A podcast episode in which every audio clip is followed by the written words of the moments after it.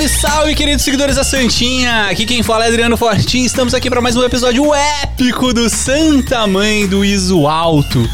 Hoje o episódio vai ser diferente porque hoje estou sozinho aqui na apresentação, mas ao meu lado está um, um convidado ilustre. Quero mostrar para vocês Kilmer! Beleza, mano? Obrigado pelo convite aí. Fico muito feliz. Olha, de verdade, eu tô quase emocionado, chorando aqui, porque sentar onde já passaram pessoas sensacionais do audiovisual é. Tenho nem palavras para descrever. Pô, obrigado mesmo, cara. Muito obrigado.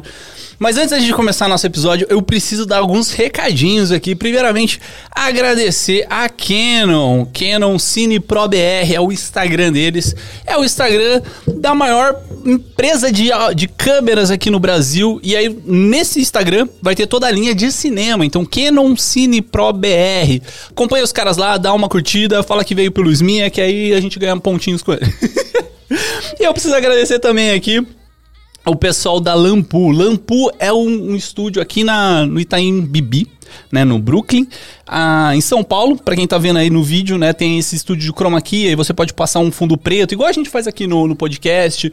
É, tem um carpete, você pode colocar, você pode colocar, aí, ó, você tá vendo aí no vídeo, você pode colocar um telão. Cara, é um estúdio enorme ali que você pode gravar EAD, é videoclipes, lives, o que você quiser, e tem um estúdio aqui também de podcast.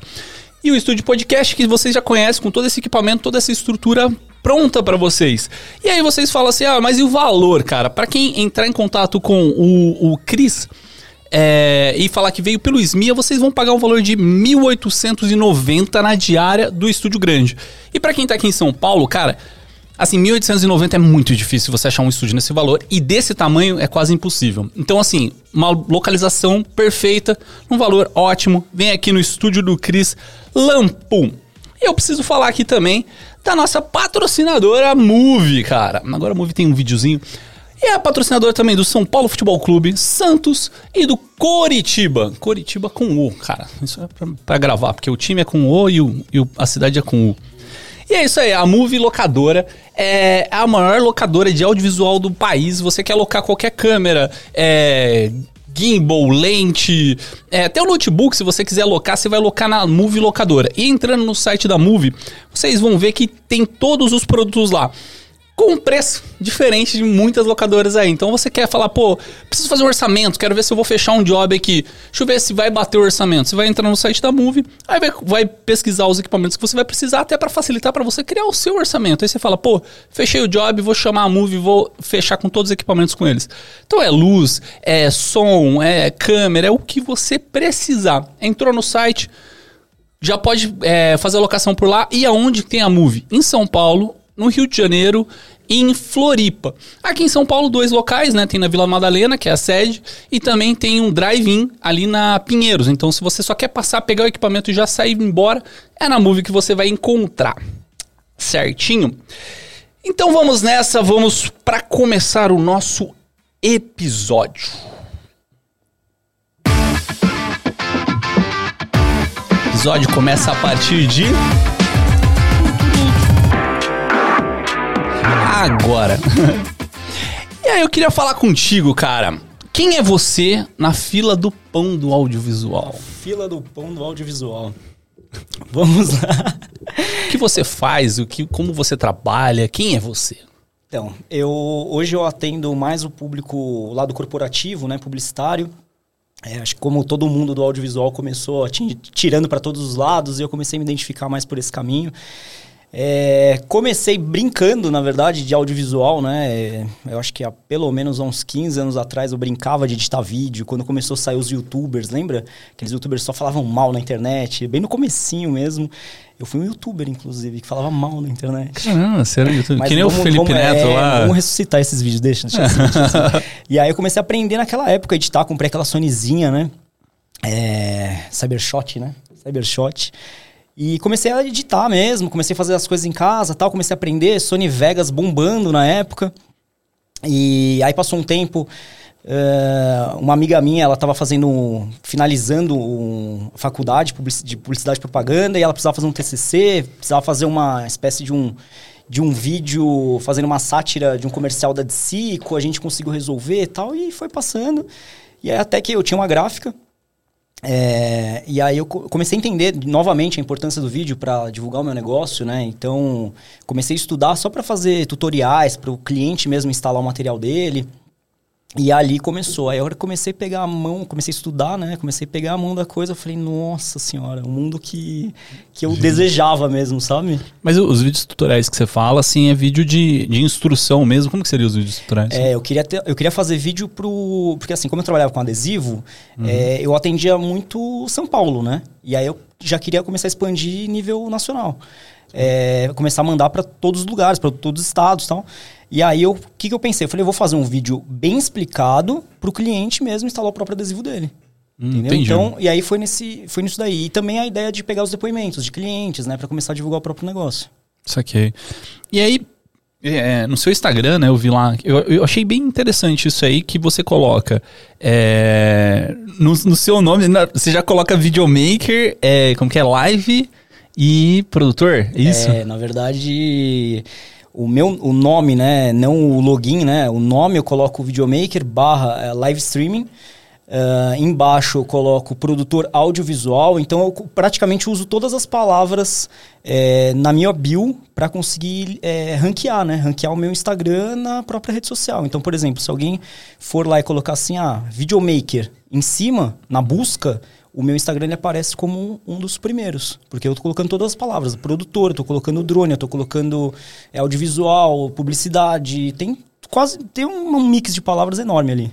Isso aqui, não sabe. Pô, é interessante isso aí. É, Mas, tipo então... assim, no, no, campo pesquisa, dependendo das palavras que você coloca, você já aparece na frente das pessoas. Exatamente. Mas não é ruim também você não colocar o seu nome, porque o seu nome tá, tá embaixo, né? Tipo, é... Kilmer Alessandro. Exatamente. É, mas, tipo, não ter o seu nome ali, você não interfere não, em nada. Porque você acaba ficando com uma redundância, né? Então, o meu login é kilmer.alessandro, arroba kilmer.alessandro. Certo. Então, a pessoa já tá vendo meu nome ali. E aí, ali embaixo, eu coloco suas informações para ranquear, para ranquear na busca. Saquei. E aí, falando dessa, dessa questão, né, das profissões e tal, é, das funções que você coloca ali, né, até coloquei no título do episódio, é, tá como... Peraí, deixa eu lembrar. Empresário, videomaker, eu vou mudar a ordem. Acho que nem eu lembro a ordem que sabia, faz, tá, tá um pouquinho antiga ó, essa bio Para não falar, ó, tá publicitário, videomaker e empresário. O, falando de publicitário, Publicidade, né? Publicidade.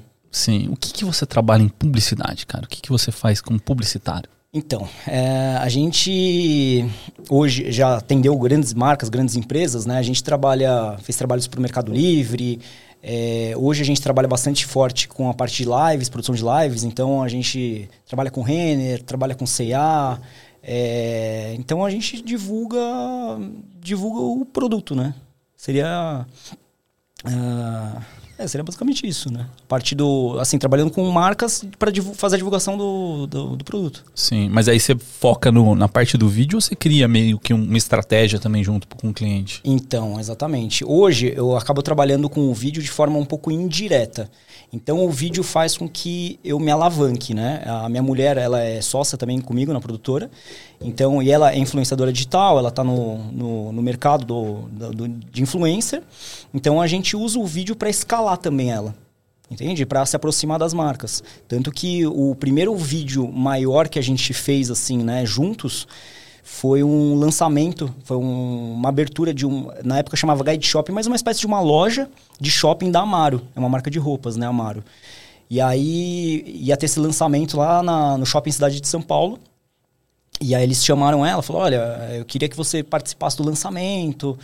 E aí, na época, a gente tava já começando a trabalhar junto, eu falei assim, não, vamos com a produtora lá. Eles estavam esperando o quê? Que ela chegasse lá com o celular dela. Ah, então, eu tô aqui no lançamento e tal. E a gente fez puta de um roteiro. Pode falar puta aqui? Pode.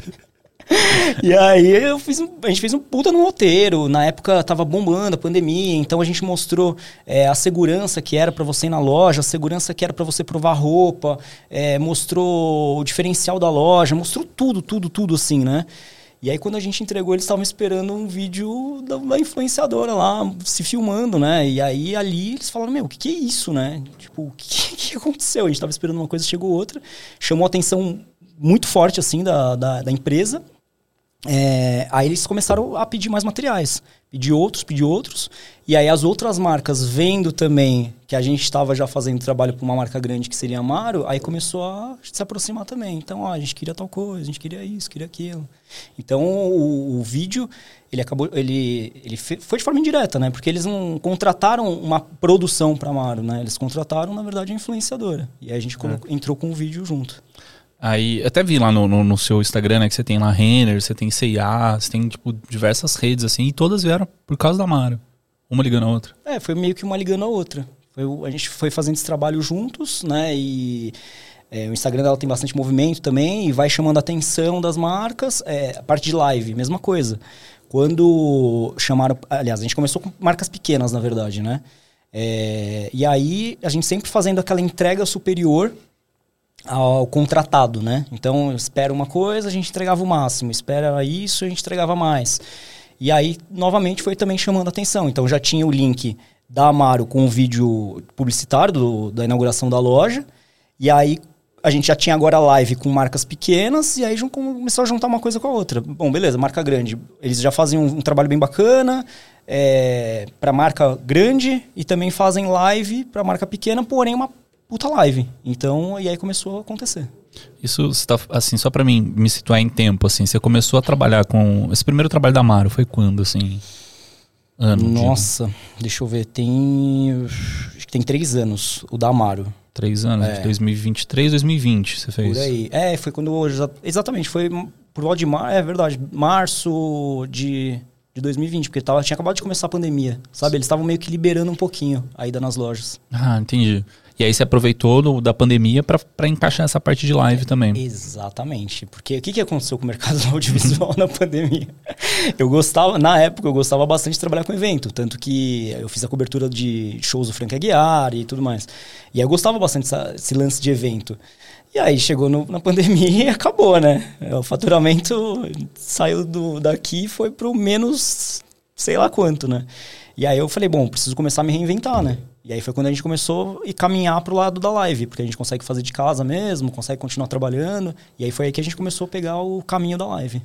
Mas você, você fazia as lives assim no, no cliente? Digo. Não, a gente, eu morava numa outra casa na época. Eu tinha um espaço no fundo da casa, a gente transformou num mini estúdio. Sabe aquele negócio bem. Precisa resolver rápido, fazer, e aí a gente transformou num mini estúdio e fazia de lá. Então as marcas mandavam pra gente é, levavam as peças para lá e a gente produzia de lá mesmo. De lá do... Ah, tá. Tipo, meio que um live commerce mesmo, né? Porque Exatamente. tem. Foi, foi meio que uma parada que, tipo, explodiu durante a, a pandemia. Foi Exatamente. essa criação do live commerce. Exatamente. Até. Tava, tava vendo assim um tempo atrás. O.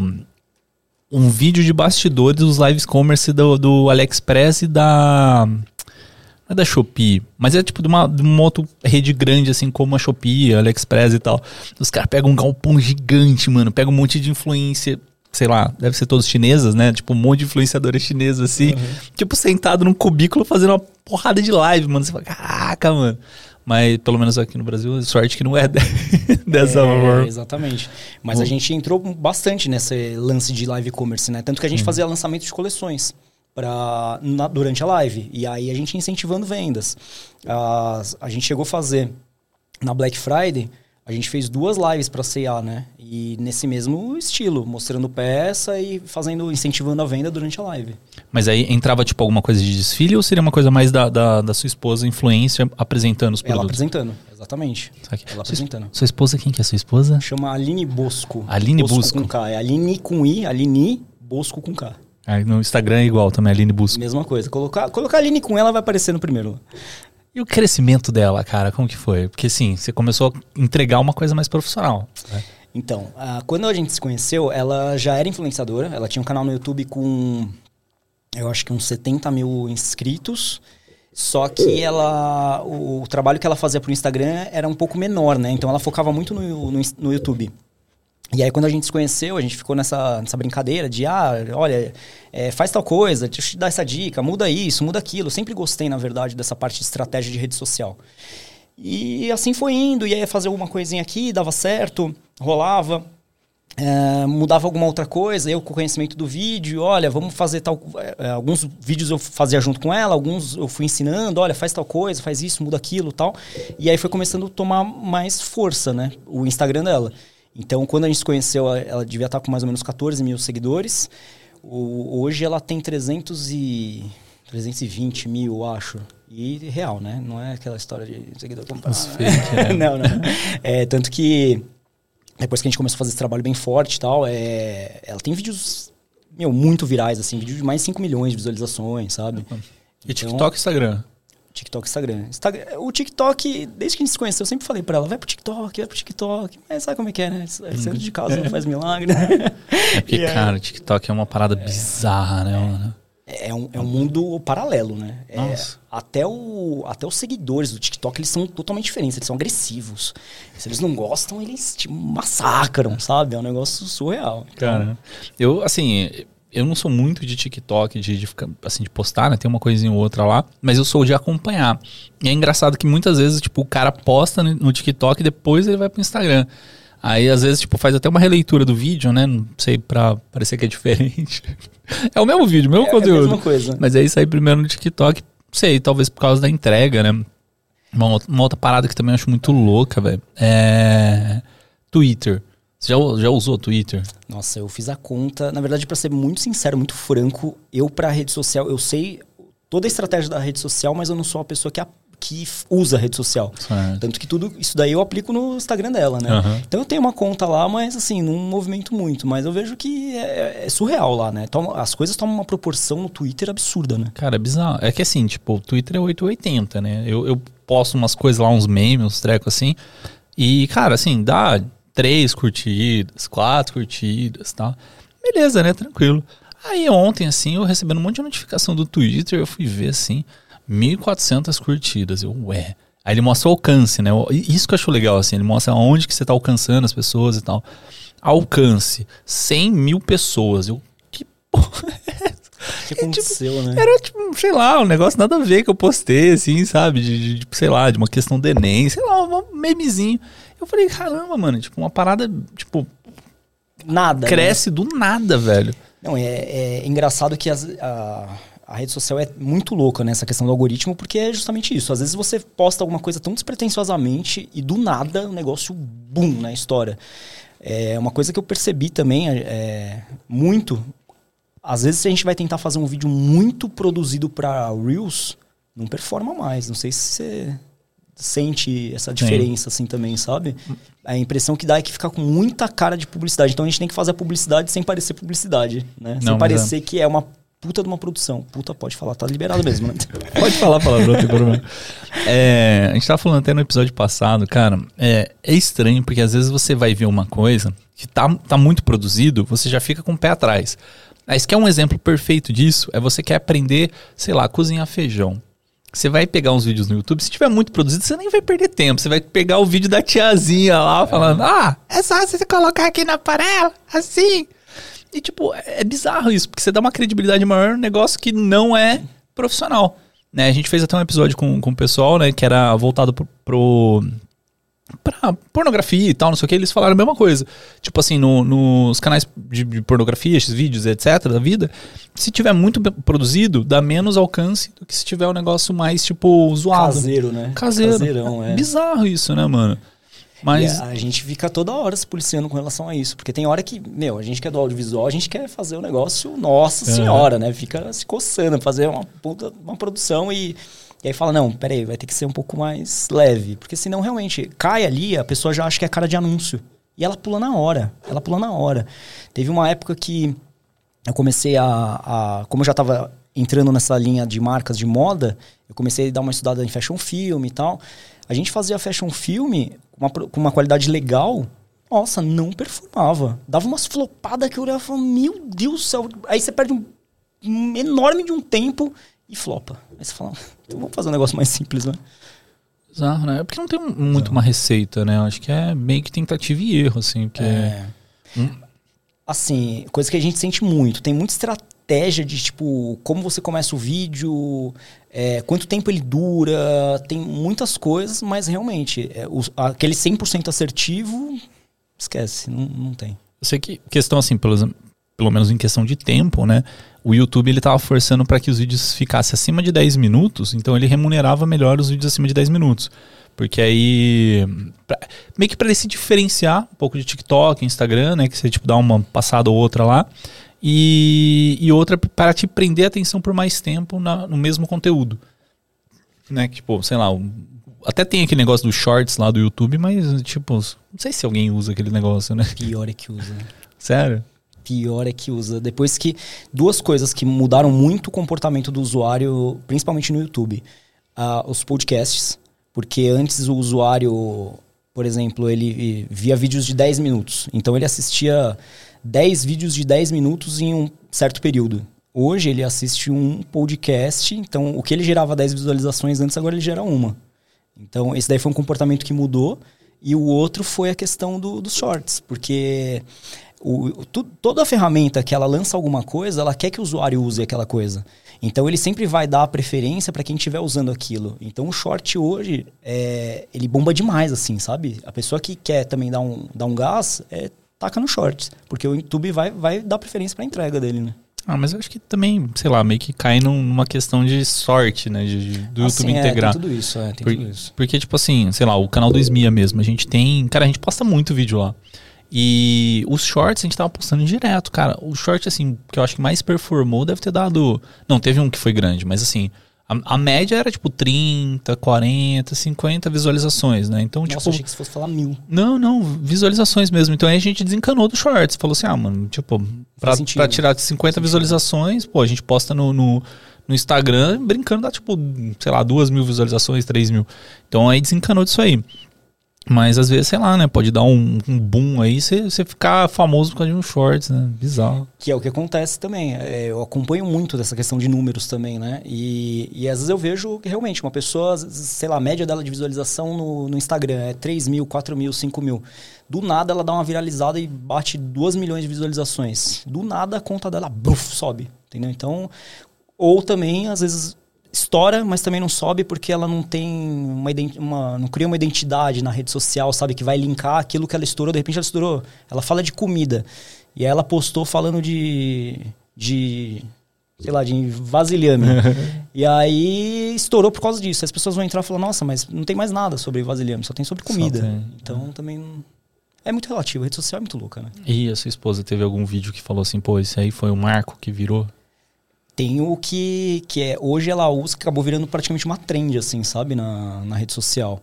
Que é um que ela faz uma brincadeira na loja na Renner que ela imita o manequim da Renner. Então ela pega o mesmo look vai lá faz mostra o manequim né?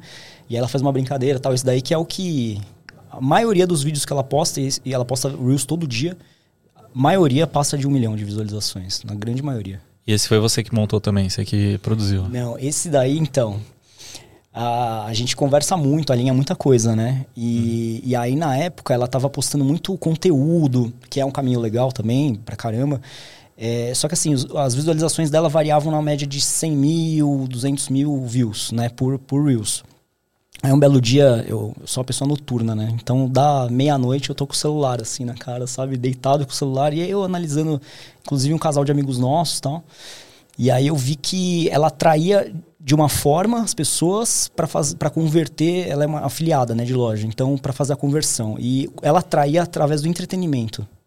Aí eu falei, pô, mas como que a gente consegue linkar né, o entretenimento na moda, né? E minha mulher ela é muito criativa. Ela é muito criativa. Tipo, muito, assim, sabe? E aí a gente começou a conversar. Eu falei, olha, a gente precisa começar a mudar um pouco o caminho, é, pegar a, a, produção do conteúdo, é, misturar a moda, mas misturar com alguma coisa de entretenimento. O entretenimento tem que estar tá linkado, né? Tem um. Como que é o nome? É. Tem um termo que o pessoal do marketing usa, não sei o que lá, de liquidez, agora me deu um branco. Mas que é o quê? Se a gente pega uma coisa que todo mundo gosta, é muito mais fácil a gente viralizar. Porque, por exemplo, é, a gente vai falar alguma coisa muito técnica de audiovisual. Quem que vai gostar desse negócio de audiovisual? Só as pessoas que gostam de audiovisual. Sim. Só que se a gente misturar uma brincadeira nessa, nessa informação técnica, a gente vai atrair pela brincadeira quem gosta de brincadeira. Sim. Todo mundo. Entende? E aí ela vai acabar consumindo conteúdo. E aí foi quando ela teve essa ideia de fazer o manequim. E aí estourou o manequim. Mas aí estourou. ela filmou sozinha? Ou... Hoje ela filma sozinha. Hoje ela vai, ela leva o tripézinho dela lá, é, coloca lá e ela filma, ela, ela que resolve. Mas, a, mas assim, só, só para me entender, as produções que você fez também, você chegava com a equipe ou era só você e ela? Não, não, chegava com a equipe. Chegava com a equipe. É, geralmente, pelo menos aí umas três, quatro pessoas. Essa do. Da, aliás, todas as produções que, que envolviam realmente uma produção de vídeo tal, com a equipe. Sempre com a equipe. Qual, como que. essa peste aqui, ó, que tá de fundo aqui, ó. Amanhã tá com a gente. amanhã, amanhã, amanhã. Mas é da sua equipe, como, como que funciona, né? Você tem a produtora hoje, né? Com, quantas pessoas você tem na produtora? Como que você trabalha, assim? Então, hoje a gente faz um... A gente tem um mix, né, de pessoas, na verdade. A gente tem a produtora e a gente, como a gente faz um trabalho também voltado a marketing, então a gente tem algumas pessoas em paralelo ali, né? A gente tem hoje uma pessoa que cuida total de audiovisual, que acompanha também, é, fixo, né, nosso. A gente tem designer, a gente tem gestor de tráfego, a gente tem assistentes... Então, parte de audiovisual seria mais, basicamente uma. E a gente vai pegando os freelas, né? Sim. Vai pegando os freelas junto. É, e hoje você ainda produz ainda, tipo, mão na guerrilha ainda, pega a câmera e vai que vai? Ou você só. Então, eu tive uma experiência de uma empresa é. bem grande. que eu tava te contando lá, né? Ah, sim, é, sim. Conta essa aí. A, a gente tava numa produção, uma empresa muito grande, muito grande. E a gente tava numa produção com sete pessoas, se não me engano. Sete, oito pessoas. É, e eu quis ir pra guerrilha, né? Falei, não, é, vou lá, vou pôr a mão na massa tal. E começaram a ter alguns problemas no percurso, né? Que não tinha absolutamente nada a ver com a parte da produtora, e sim da organização da parte da agência e tudo mais. E com isso começaram a ter atrasos, começaram a ter problemas e blá blá blá. E, e aí ali foi um marco total da, do meu aprendizado. Como eu tava com a mão na câmera, a hora que o, o negócio começou a pegar fogo mesmo, eu, eu, tava, eu ficava entre falar com o cliente, segurar a câmera, no meio do caminho começou a mudar todo o roteiro, porque tinha uma pessoa muito famosa que, tava, que foi contratada, né, foi chamada. A hora dela adicional era de 30 mil reais, então a gente não podia atrasar um minuto, a gente não podia passar nada. E aí, como houveram esses atrasos por conta de uma pessoa da agência, Uh, tudo começou a sair correndo tal, e um estresse absurdo, e começar a mudar roteiro em cima da hora, e querendo que eu mudasse o roteiro, mas tinha um roteirista da agência, e, e aí começou aquela confusão toda. É, e, e, eu não. Eu só tentava pensar assim, como que eu tô terminando esse take e como eu vou emendar no outro? E gritaria e confusão, só faltou pancadaria no dia. E aí eu só pensava nisso. Como que eu terminei agora esse take, já que a gente não tá seguindo um roteiro, como que eu vou linkar com o próximo take? E, meu, foi, foi, foi muito feio a coisa, assim, sabe? Foi um ambiente muito pesado. E aí aquele dia eu falei assim, tá errado, sabe? Eu fui lá, peguei um, um job muito grande, com uma responsabilidade gigantesca. Por que que eu fui pegar a câmera? Por que, que eu não fiquei ali só do lado do cliente, é, monitorando os takes e tal? Se de repente dá, dá alguma coisa, eu chamo de lado, converso com ele. Ali foi onde. E aí, dali em diante, é muito difícil eu pegar na câmera hoje em dia. Hoje em dia eu faço a parte da direção. Que aí você bota um cinegrafista ali e deixa Exatamente. Mas deixa nesse caso aí, por exemplo, você falou do, tinha uma celebridade lá e tava todo mundo gritando e tal. E como que ficou o, a celebridade ali na, na, hora, tipo... Ele é da área da comédia, né? Então, ele tava... Ele tava, nossa, inclusive é um cara sensacional, assim, sabe? Ele tava super divertido, brincando com todo mundo do, da produção, sentava do lado e conversava. Sabe aquela pessoa humilde, gente boa mesmo? Uhum. Tava no clima excelente. A hora que começou o negócio pegar fogo, nossa, o cara acabou, acabou. Já não era mais humor, né? Era, sabe, aquele negócio tipo, ah, beleza, deixa eu entregar, vai para dar o meu horário aqui e vazar, porque. É. Mas ele conseguiu gravar todas as cenas. Finalizou, foi super profissional também. É, finalizou do, da forma que precisava, não com aquela mesma energia de antes, né? Mas, uhum. mas fez a entrega do que precisava.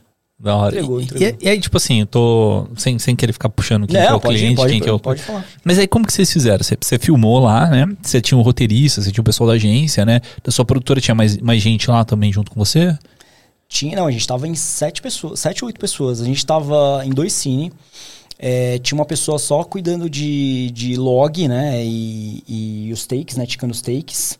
Tinha uh, técnico de áudio. Que mais que a gente tinha? Tinha assistente. É, drone. Tinha. Vamos lá. Áudio. É, dois cine. Um log. Ah, assistente, tinha mais, não tô conseguindo lembrar agora, mais umas duas o pessoas Thiago pelo menos. também. Tinha o Thiago também. É que é, é, a gente tá falando, Thiago. Não, Thiago, só aparece aqui na câmera que você vai ficar sem, sem mic aqui. Thiago, Thiago já aproveitou aqui hoje. Amanhã ele tá aqui, vai ser episódio com ele. Nem sei, qual que eu tô? Qual que eu tô? Você tá na aberta, Tô tá na aberta. aqui. Eu tô aí. Tava participando da produção também. Isso daqui é, a gente se enfia em cada roubada que minha, nossa senhora. É um uma competição pra ver quem que coloca o outro numa roubada maior, assim, sabe? Engraçado que vocês são duas produtoras diferentes, né? Tipo, vocês trabalham, trabalharam junto nesse aí. Mas aí, aí só pra, pra entender, beleza, vocês estavam gravando lá, né? Tinha uma equipe grande e tal, uma tensão gigante. O cliente tava lá também? Junto com, gente com a tava agência? lá também, tava. Tinha Nossa, um responsável da. Tinha um responsável da empresa lá que não. Assim, era a pessoa. Tirando essa pessoa da agência, era uma pessoa muito tensa também, assim, sabe? Ah, e tá. foi bem complicado. Caramba, E se eu tiver, É. é isso que, por isso que fica um aprendizado, né? Eu acho que a gente tem que tirar aprendizado de tudo que dá de errado, tudo que dá certo também, né? Mas o que dá errado principalmente. Ali foi quando eu falei, meu, mas por que que eu não fiquei? Se eu tivesse do lado do cliente, tudo que tivesse acontecendo eu tava sinalizando. Ó, o pessoal se juntou, mas por que que eles se juntaram ali? Porque rolou depois até um boato que eu, a, a cada troca de roteiro a gente se reunia, né? Se juntava, tá, e agora, como é que a gente faz? A gente vai fazer isso, isso, isso. E aí ficou uma percepção por parte até do cliente, falou assim, nossa, parecia uma rodinha de amigos conversando. Nossa senhora, a gente tava alinhando o roteiro, sabe? Então, se eu tivesse ali do lado do cliente, naquele. Ah, mas por que, que eles juntaram? Não, porque a gente teve uma alteração de roteiro, agora a gente precisa ver como que a gente vai conectar esse último take com o próximo take, como que a gente vai dar continuidade na história, né? Então, se eu tivesse ali, estaria. Estaria resolvendo. fazer um meio campo, né? teria- não, teria sido completamente diferente, tenho certeza. É, essa parte é importante, né? Tipo, eu, eu no começo também, quando eu fazia live, é, eu ia muito pra guerrilha, né? Eu ia pra operação tal, não sei o quê. E aí, isso eu tô falando também em 2020, assim, né? Quando, quando começou a explodir essa parte de live. É, porque eu era um cara da guerrilha. Eu comecei, tipo, a, a pegar produções grandes porque, tipo, não tinha quem atender, basicamente, né? E aí eu senti isso também, assim, tipo, cara, é, na produção, assim, precisa ter um diretor, precisa ter um cara solto ali Tem. pra resolver. É necessário. Aliás, você falou, eu era da guerrilha. Como eu era? Não, vamos ser sinceros, vai. Eu queria pegar a câmera aqui agora e mostrar aqui. Porque ô, o cara corta, o cara apresenta, o cara monitora, o cara faz tudo, meu. É. Como assim? Tipo, com o celular ele resolve tudo. E eu vou te falar que a parte de live eu gosto também, sabia? De ficar na, na, na parte de corte, de. Eu gosto. É, ali ainda não consegui me desprender. Claro que em algumas situações eu sei que vai ser extremamente necessário, dependendo do cliente e tal. De repente o cliente novo, dá uma distanciada, mas eu gosto. Ah, Quando cara. a gente eu- gosta, não tem jeito, né? Putz, é que, é live é uma parada, um showzinho que eu É, tenho, né? então. Mas é, é, ao mesmo tempo também é uma coisa que eu demorei pra, pra conseguir soltar o osso. Porque, por exemplo, a gente chamou o Thiago, né, pra trabalhar junto com a gente, aí ele virou nosso sócio e tal. E eu queria que ele trabalhasse do meu jeito. Aí, pra mim conseguir entender que, não, ele tem o jeito dele, eu tenho o meu e tal, não sei o que, cara, foi difícil. Porque aprendizado pra mim mesmo, né? Porque Com certeza. não, tipo, não, não tem como, assim, você tem que passar pela vivência pra conseguir sacar o que, que você tem que, como você tem que agir, né? Exatamente. E falando assim, é que esse caso aí eu achei Não, esse muito, caso é muito bom. esse caso, aliás, esse caso é muito louco, né? mas, mas ele é bom, ele é bom. No- hoje a gente dá risada, né? No dia a gente tava meio tenso, meio. Quase chorando, Nossa, meu quase Deus. chorando mesmo. Meu Deus Você pensou céu. em sair de lá? Sair do set? Olha, eu vou ser muito sincero. é, teve uma hora que eu falei assim. Eu falei, eu acho que não, não vai rolar. Vai, vai rolar um estresse. Só que tinha uma amiga minha que ela também ela trabalhava na agência. E eu falei assim, putz, eu não posso também dar mancada com ela, assim, sabe? Porque. Até porque. Questão profissional nossa também, a gente iria também entregar, mas chegou num nível que começou a faltar respeito, começou a faltar, sabe? E aí, sabe quando você dá aquele fala, não, mas eu não posso dar mancada com a minha amiga. É mancada, deixa, deixa. E aí eu consegui segurar total, assim, total. Tanto que, a- da nossa parte, a gente conseguiu fazer uma puta entrega. O vídeo. Teve gente que foi é, promovida graças ao vídeo, ao trabalho. É, o vídeo ele foi para concorrer a um prêmio. E. Mas assim. E a gente saiu totalmente sem gritar, sem faltar com educação com ninguém, sem nada, assim, sabe? A gente conseguiu fazer o, o nosso trabalho. A gente chegou lá pra cumprir um objetivo e cumpriu, mesmo com, com o mundo desabando no apocalipse, sabe? É, tem que ter uma puta inteligência Nossa. emocional pra isso aí, velho. Não, é, tinha hora que eu escutava as pessoas gritando comigo, no caso, Uhum. e eu ficava só olhando pra frente, assim, ó, nem olhava. E, e deixa, tipo, e eu só pensava assim, tá, beleza, como que eu terminei o último take? Terminei assim e tal. E a pessoa, ah, eu aham, terminei assim e tal, agora como que eu vou fazer o próximo? Tá, beleza. E a pessoa, ah, eu tô falando com ele, ele nem me olha. Né? Já pensando na edição. Loucura. E a edição, como que ficou? Tipo assim, você deu, deu pra encaixar certinho o que vocês gravaram lá ou teve que fazer umas emendas assim pra. Não, rolou assim, rolou bem. A, a edição deu bastante trabalho, deu muito trabalho, mas a história ficou totalmente linear, assim, sabe? Sem, sem ficar aquele buraco, falando, nossa, aqui tá estranho. Não, ficou, meu, eu não sei, eu não sei como é que saiu esse resultado desse Deu trabalho. Mudou- mas mudou muito do roteiro original pro, pro final. Mudou um pouco. Mudou, assim, na verdade, o, o que foi retirado mesmo foram coisas totalmente sem, sem necessidade mesmo, sabe? Aqueles Certo. enche linguiça da vida, né? Aham. Então ficou objetivo, ficou direto, o vídeo ficou longo até, ficou com uma duração bem longa. E mesmo assim entregou tudo, tudo, tudo que precisava, sem faltar absolutamente nada, assim, de importante. Falar, ah, putz, aqui tá esquisito. Ou então o cliente, pô, nossa, eu precisava que isso tivesse aparecido. Não, ficou redondo, redondo, redondo.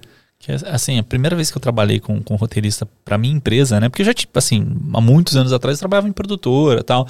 Aí eu tinha muito aqueles trabalhos é, de macaco, né? De cortar igual tá no roteiro, assim. Então, tipo, chegava o vídeo pra mim, ah, tem que cortar assim, assim, assado. E já tava, tipo, até os cortes no, no Uhum. roteiro. Mas é a primeira vez que a gente trabalhou na, na minha produtora com, com roteirista. Cara, assim, tipo, é, acabou o job. Aí até olhei pro Márcio, né, que é meu sócio, falei, cara, se a gente não tivesse essa pessoa aí com a gente, não tinha rolado o job. Porque muito, muito, muita coisa assim que ia mudando, é, que era uma- um trabalho de, de alimentos, né? E aí algumas coisas deram problema, outras coisas tiveram que inverter, outras coisas tiveram que mudar, outras coisas assim, tipo, era, era um detalhe, sei lá, vou dar um exemplo. Tipo, ia estar fazendo uma, uma linguiça lá, né? Tá, tá fritando lá a linguiça. E a linguiça não ficou bonita. Só que aí o roteirista tava com a gente no dia. Ele avisou, ele falou: gente, a linguiça não tá bonita. Vocês vão levar assim? Vocês vão assumir? Não, vamos assumir, porque a linguiça tem que ser desse jeito mesmo, tal, não sei o que. Beleza, a gente filmou, tal, não sei o que. Fez o Ok. melhor que dava, nos melhores enquadramentos, Uhum. mas o produto é aquele. Sim. Né? Tipo, tanto que a pessoa Não tem com- milagre. Não, não tem, tem- Steven Spielberg pra digitar linguiça. E aí, tipo assim, é, e aí chegou, né, no, no- na, na Global, né, que é que que dá o, o parecer final no, no trabalho, né? E aí a, a Global voltou, falou assim, tá horrível esse negócio. Aí a gente falou, não, ó, a gente tem um aval do cliente do dia, tal, não sei o quê. Aí o cliente, assim, é porque é, a gente a gente trabalha para agência, a agência atende o nacional e a nacional, é, todos os tipos de produções assim, já tem que mandar para global para aprovar, né? Então talvez a nacional, a nacional com a agência assim conseguiu dar um remulation ali para global aprovar. Aham. Mas, tipo assim, cara, coisinhas bobas, assim, e coisas já pensadas. Então, por exemplo, é, a, a roteirista, né, como ela já conhecia bastante até o cliente, ela falou: ó, vamos chegar lá, se a gente vê alguma bandeja, vê alguma coisa do tipo que tiver riscado, que tiver não sei o que, não tá bem polido, a gente já troca. Porque, assim, a Global, ela tem essa questão de, de detalhes muito minuciosos para uma produção que não tinha orçamento para isso. Então, por exemplo, a gente não tinha um produtor alimentar, produtor alimentício, né? Que é o, que é o cara que, que vai cuidar de toda essa. da, do- da boniteza, Estética, da né, estética. é. A gente não tinha. Mas por que não? A gente colocou na proposta original e teve que limar para conseguir rolar, encaixar dentro do orçamento, né? Então, assim, quem salvou, querendo ou não, foi o roteirista. Não era obrigação dele nesse sentido, mas, tipo, Ajuda. salvou, porque ele sabia que, cara, vai ter mudança, vai ter alteração e tal. É bizarro isso, né, cara? Não, é, a gente nunca sabe, né, o que vai acontecer, né? Isso que é- eu, eu acho que, pra ser bem sincero, eu acho que isso é o que mais me sempre me, me, me cativou no audiovisual, porque você nunca sabe. Você vai num lugar, você não sabe nem o que, você, você sabe como é que começa, não sabe como é que termina, né? E, é sempre assim. Você tava é, falando sobre roteiro, lembrei de uma questão que eu acho que ali foi uma escola pra mim, na verdade, sobre não usar um roteiro, sabe? Isso daqui eu posso falar porque, é, primeiro que ele é um amor de pessoa, é um cara de gente finíssima e eu- os trabalhos que eu fiz com o Frank Aguiar. Ele, a, gente, a gente produziu dois clipes e fez uma turnê de shows por Bahia, Minas, enfim. E no clipe mesmo, eu falei, então, Frank, a gente precisa é, alinhar roteiro, tal, a gente precisa ver como é que a gente vai fazer, não sei o que e tal. Ele não gosta de ter roteiro. Ele não gosta. Ele é uma pessoa muito espiritualizada, tal, ele gosta de sentir e sair. E vai. E aí, como que faz depois da edição? É, só vai, só vai. Eu acho que isso daí foi um ensinamento pro, pra aquele trabalho lá, porque olha, e só vai gravando, grava, grava, grava, depois vê o que, que acontece. A vantagem, assim, da música, teoricamente, é que se você não tá fazendo um videoclipe de narrativa, né, que tem que ter uma sequência e tal, você pode meio que jogar uma imagem ali, uma outra ali. É, mas eu queria Mas- fazer de narrativa. Queria. ah, isso não é Não, até saiu, até saiu, rolou tal, entregou, beleza. Agora, por exemplo, a turnê, a turnê, eu queria também ter uma narrativa. Frank, mas vamos alinhar isso. Não, não, não, não, não, para. Vamos ver, deixa. E assim, e ficou sensacional. É, ele tem muita facilidade. Imagina, o cara tem 200 anos de história, né? Então ele tem muita facilidade em frente à câmera e tal, mas. E depois pra edição, que você pega um gigas e gigas de material e fala, tá, eu começo com qual take? O que, que eu faço aqui, sabe? É surreal, né? Bizarro. E o, o Frank, você acompanha ele quanto tempo, assim? Porque eu vi nos seus stories, você tem, tipo, trocentos milhões de stories de produções com... com... Então, a gente fez esses dois clipes, né, inicialmente. É, o primeiro, inclusive, eu tava estudando audiovisual. Só, só um elogio, cara. É que eu achei muito legal o esquema do seu Instagram, que você coloca já a capinha dos clientes que você Ah, fez. Tipo, é é. uma sacada legal. Já, já chama atenção logo de cara ali, É. Que aí foi, tipo assim, o Adriano me falou de você, né? Falou, ah, deixa eu dar uma pesquisada no convidado. Ver o que vai vir É. aqui, né? Aí eu entrei lá no- nos destaques lá do Jobs, aí tinha esses aí do, do Frank Aguiar. Legal. Mas desculpa, fala aí. fala Não, então. E aí a gente. Eu tava estudando audiovisual. é, e aí um dos módulos do meu curso. Eu tava aprendendo, assim, loucura. E aí um dos módulos do meu curso foi. Foi fazer um videoclipe. E aí, novamente, de madrugada, cabeça no travesseiro já, do nada. Eu tava pensando num amigo meu que ele faz é, tributo ao Guns tal. Pensei, vou cobrir o show dele tal, fazer um clipe. E aí, do nada, deu. Falei, meu, Frank Aguiar, é, eu já tinha conversado com ele alguma vez, nada a ver com clipe, com vídeo, com nada. Falei, é Frank Aguiar. Falei, é ele. Aí pedi pra um amigo em comum nosso, falei assim, meu, pergunta pra ele se ele quer ganhar um clipe. A gente faz. Se ele gostar, ele pode usar. Se ele não gostar, Joga fora. deixa pra lá, deixa, vida que segue. Se ele não curtir, beleza. Mas vocês- tinham um contato direto com ele, assim, fácil? ou não? Tinha, tinha. Na época não tão direto, né? Tanto que eu fiz essa, essa ponte com um amigo meu pra falar com ele. E aí ele foi lá, conversou, falou, meu, ele topa. Topa, vamos fazer, vamos ver, vamos ver o que, que dá. Se sai legal. E eu fui sozinho, assim, sabe? Sem ajudante, sem assistente, sem nada, câmera na mão e vamos ver o que, que vai dar. E saiu, saiu, meu, puta no trabalho. Inclusive, ele elogiou demais. Na época, ele ainda comentou. Ele falou: Meu, é, o que você entregou, já teve gente que veio aqui com, sei lá, com equipe e não entregou, sabe? E, e ficou legal pra caramba. E aí, dali, passou mais um tempo tal, e eu mantive contato com ele. E aí foi quando a gente foi fazer o segundo clipe. E aí ele já convidou, né? Falou: Ah, eu queria fazer mais um, tal, vamos, vamos montar mais um, vamos, vamos fazer. E aí rolou também. E aí um belo dia também ele falou, olha, seguinte, é, tem uma turnê pra fazer, quer viajar, quer ter uma experiência diferente? Falei, olha, pode ser, né? Bora, qual que é a ideia? Ah, a gente vai passar por Minas, vai até a Bahia. É, acho que foram seis shows, se não me engano, cinco ou seis shows. E foi, eu vivei uma semana ali com ele praticamente, né? Acho que deu mais até. É, deu mais ou menos uma semana. Diretaço, diretaço, diretaço e produzindo esses conteúdos aí do show, que era uma festa de São João. Hora. Assim, só de curiosidade, não sei se você pode falar também, mas assim, você fez o primeiro de graça. De graça. E aí o seguinte, você já conseguiu colocar um, um valor Sim, em cima. Sim, sim, já cobrei.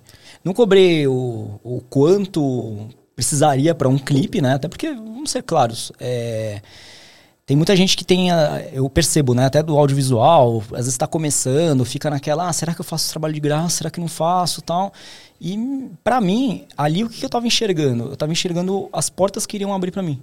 Entende? Certo. Porque tanto que muitos trabalhos, logo depois desse, daí que a gente fez do- dos clipes, muitos trabalhos eu peguei da gente chegar em mim e falar assim: Nossa, eu vi lá, você fez os clipes do Frank Aguiar, meu. Nossa, eu tenho certeza, é você que vai resolver, você que vai fazer. Então me abriu muitas portas, assim, sabe? Mas aí os dois, os outros dois eu já consegui cobrar. Mas aí você, mesmo esquema, fazendo sozinho ou já levando uma equipe, não? Nada, sozinho. Sozinho. Ele não achou estranho a primeira vez que chegou sozinho pra fazer? Ah, eu acho que, deve ter, ele deve, vou ser sincero, ele deve ter falado assim, ah, vai, vamos incentivar o rapaz que tá estudando, sabe? ele deve falado, ele falou, ah, deixa, vai, deixa ele ser feliz, vai, vamos incentivar. Com certeza, porque, meu, eu, eu tinha é, todo equipamento básico, assim, sabe?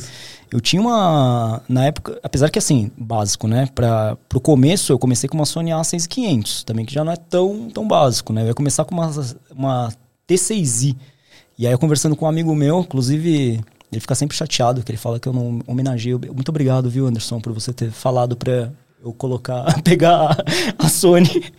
E aí. É, então, assim, cheguei com a câmera, mas softbox, aquele mais vagabundo que tinha. É, o que eu tinha ali? Eu tinha um softbox e uma câmera. Era o que eu tinha. Caramba. Não tinha mais nada. Aproveitando, falando de equipamentos de audiovisual, cara. Louco! Dessa vez sei que puxou, mano. Puxou bem, puxou bem. Se vocês querem comprar equipamentos de audiovisual, fotografia e de todo esse universo que nos rodeia, só existe um lugar nesse país.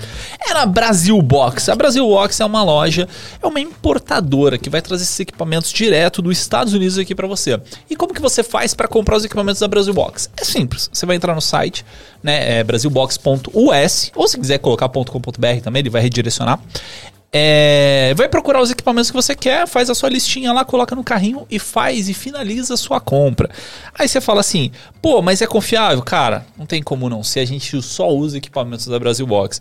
E em questão de, de valores lá, né, que você vai ver o valor em dólar e aproximado em real. Então é uma parada para você não ter surpresa. Só que assim, a minha dica é, manda uma mensagem pro Marcão. Fala assim, Marcão, tô querendo comprar esse, esse, esse equipamento aqui. Você consegue um desconto? O que, que você consegue aí para nós? Que existe algum outro equipamento similar que entregue tão bem quanto esse? Que isso é uma sacada legal também, né? Eu tô conversando essa semana com, com o Marcão. Até eu falei, acho que na live passada. É, tô para comprar agora aqueles live, aqueles é, Hold Wireless Go, que é mó legalzinho, né? Tipo, eu tenho aquele o, o Simple, que é um que é um só tem um, e aí eu vou comprar o, o, duplo, né? O dual, sei lá que chama. É... E aí eu tava falando com o Marcão, né? Pra ver o lapela, sabe? O, o, o fiozinho mesmo, o microfoninho para você ligar nessa caixinha, né? E aí ele tava me indicando algum, algumas opções. Então, assim, cara, você quer comprar equipamento, você quer uma, uma assistência, você quer um, um, auxílio nessa sua compra, você vai entrar em contato com o Marcão, ou no WhatsApp, ou no Instagram, e vai entrar na brasilbox.us. É isso aí. Peraí, que agora eu tenho que fazer tudo sozinho. Tu? E eu posso falar que eu conheço ele também. Ah, pá, vai, fala aí, continua, vai, continua. Vai, vai, finaliza, finaliza. É isso aí. Bom.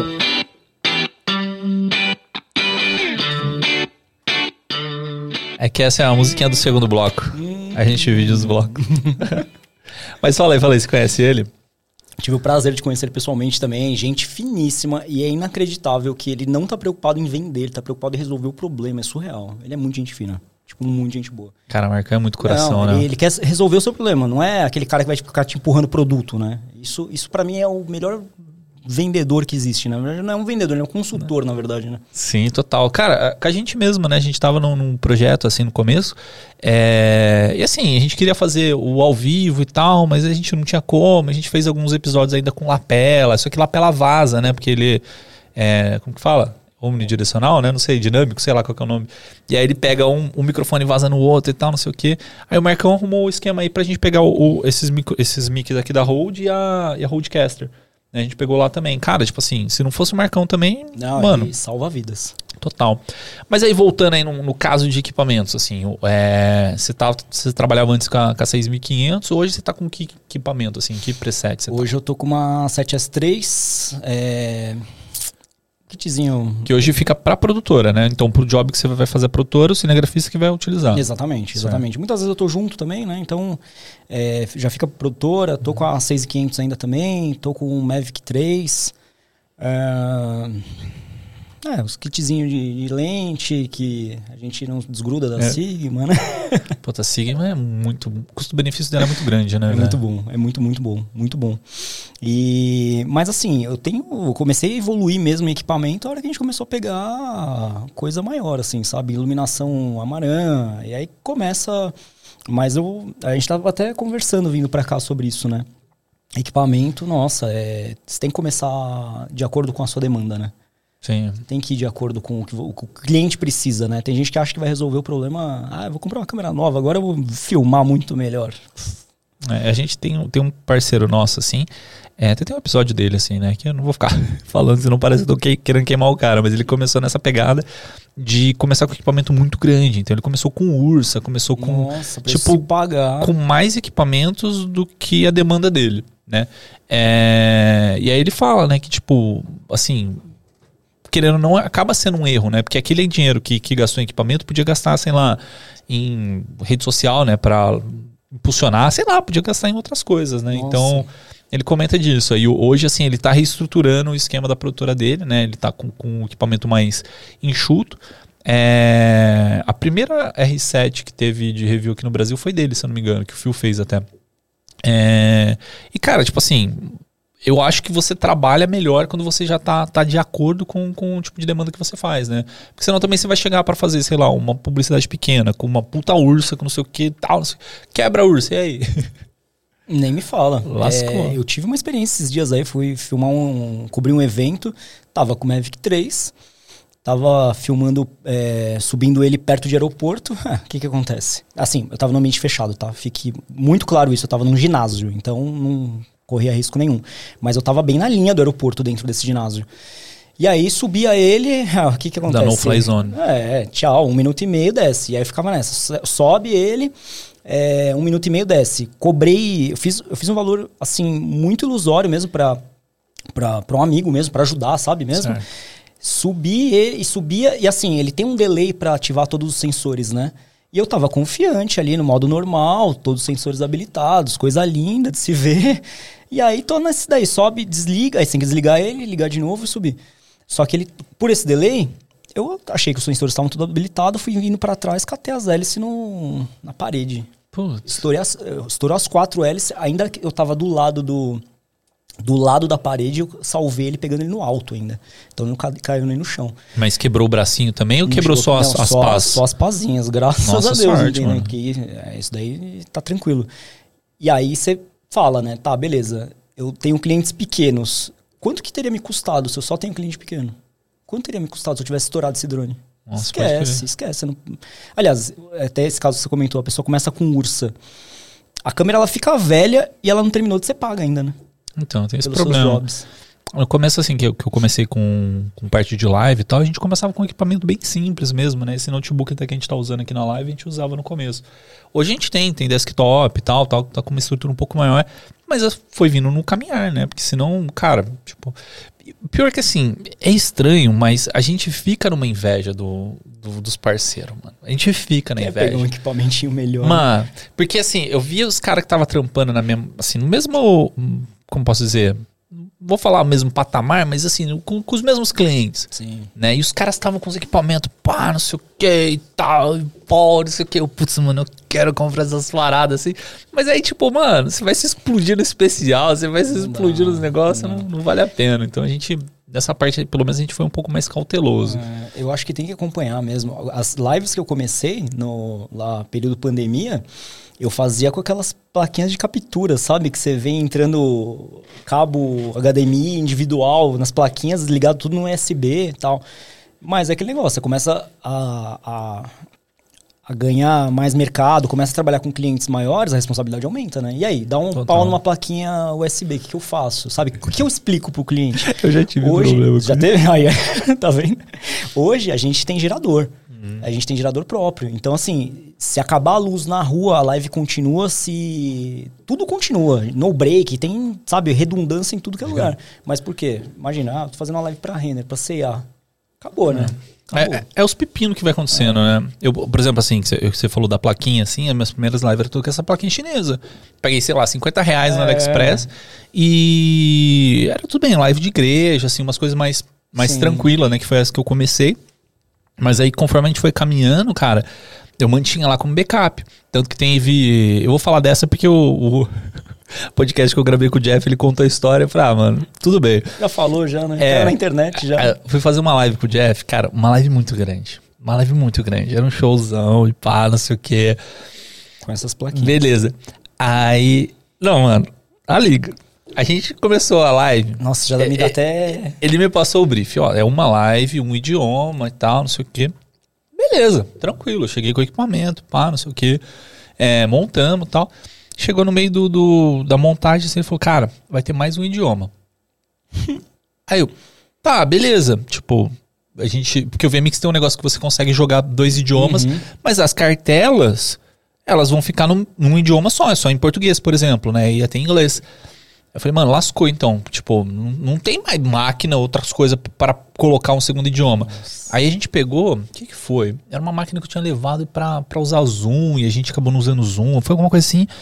Era bem simples, mas aí, tipo, eu pegava o sinal da máquina principal, que era um pouquinho mais forte, e jogava pra essa máquina aí, que era um pouquinho mais fraca. E ali na máquina mais fraca só tinha as cartelas diferentes, né? Que, é o, o- que é, tava com o idioma inglês. Beleza.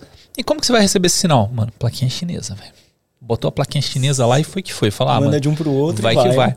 No meio do- do- da live, tipo rolando, já são duas lives que não tava combinado. Aí o, o dono lá do local falou assim: vamos fazer mais uma live? Mais uma.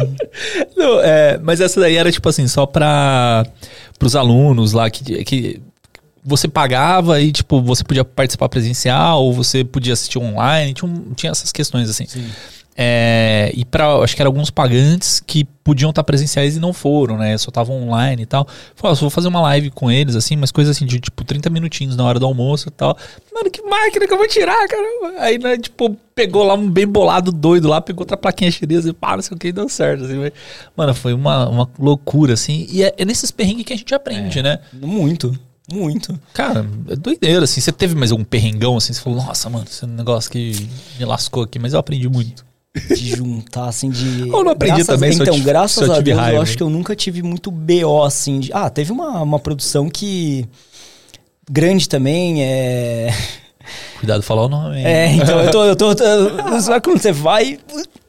É grande, que envolviam duas diárias, envolvia estúdio, envolvia cenografia, envolvia modelos, envolvia. Eu era grande, grande, grande.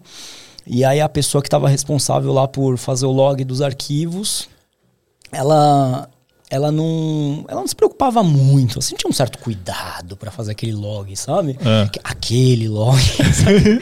não tava muito preparado assim, e, e eu já tinha falado, eu falei, meu, vamos fazer o seguinte, vamos criar uma, uma rotina aqui, a gente tira o cartão da máquina, já passa para dois lugares, a gente já fica tudo com redundância tal, se dá problema, não, não precisa, não precisa, não precisa, não precisa, tá bom, como eu não era o responsável desse daí, tá bom, não precisa, não precisa.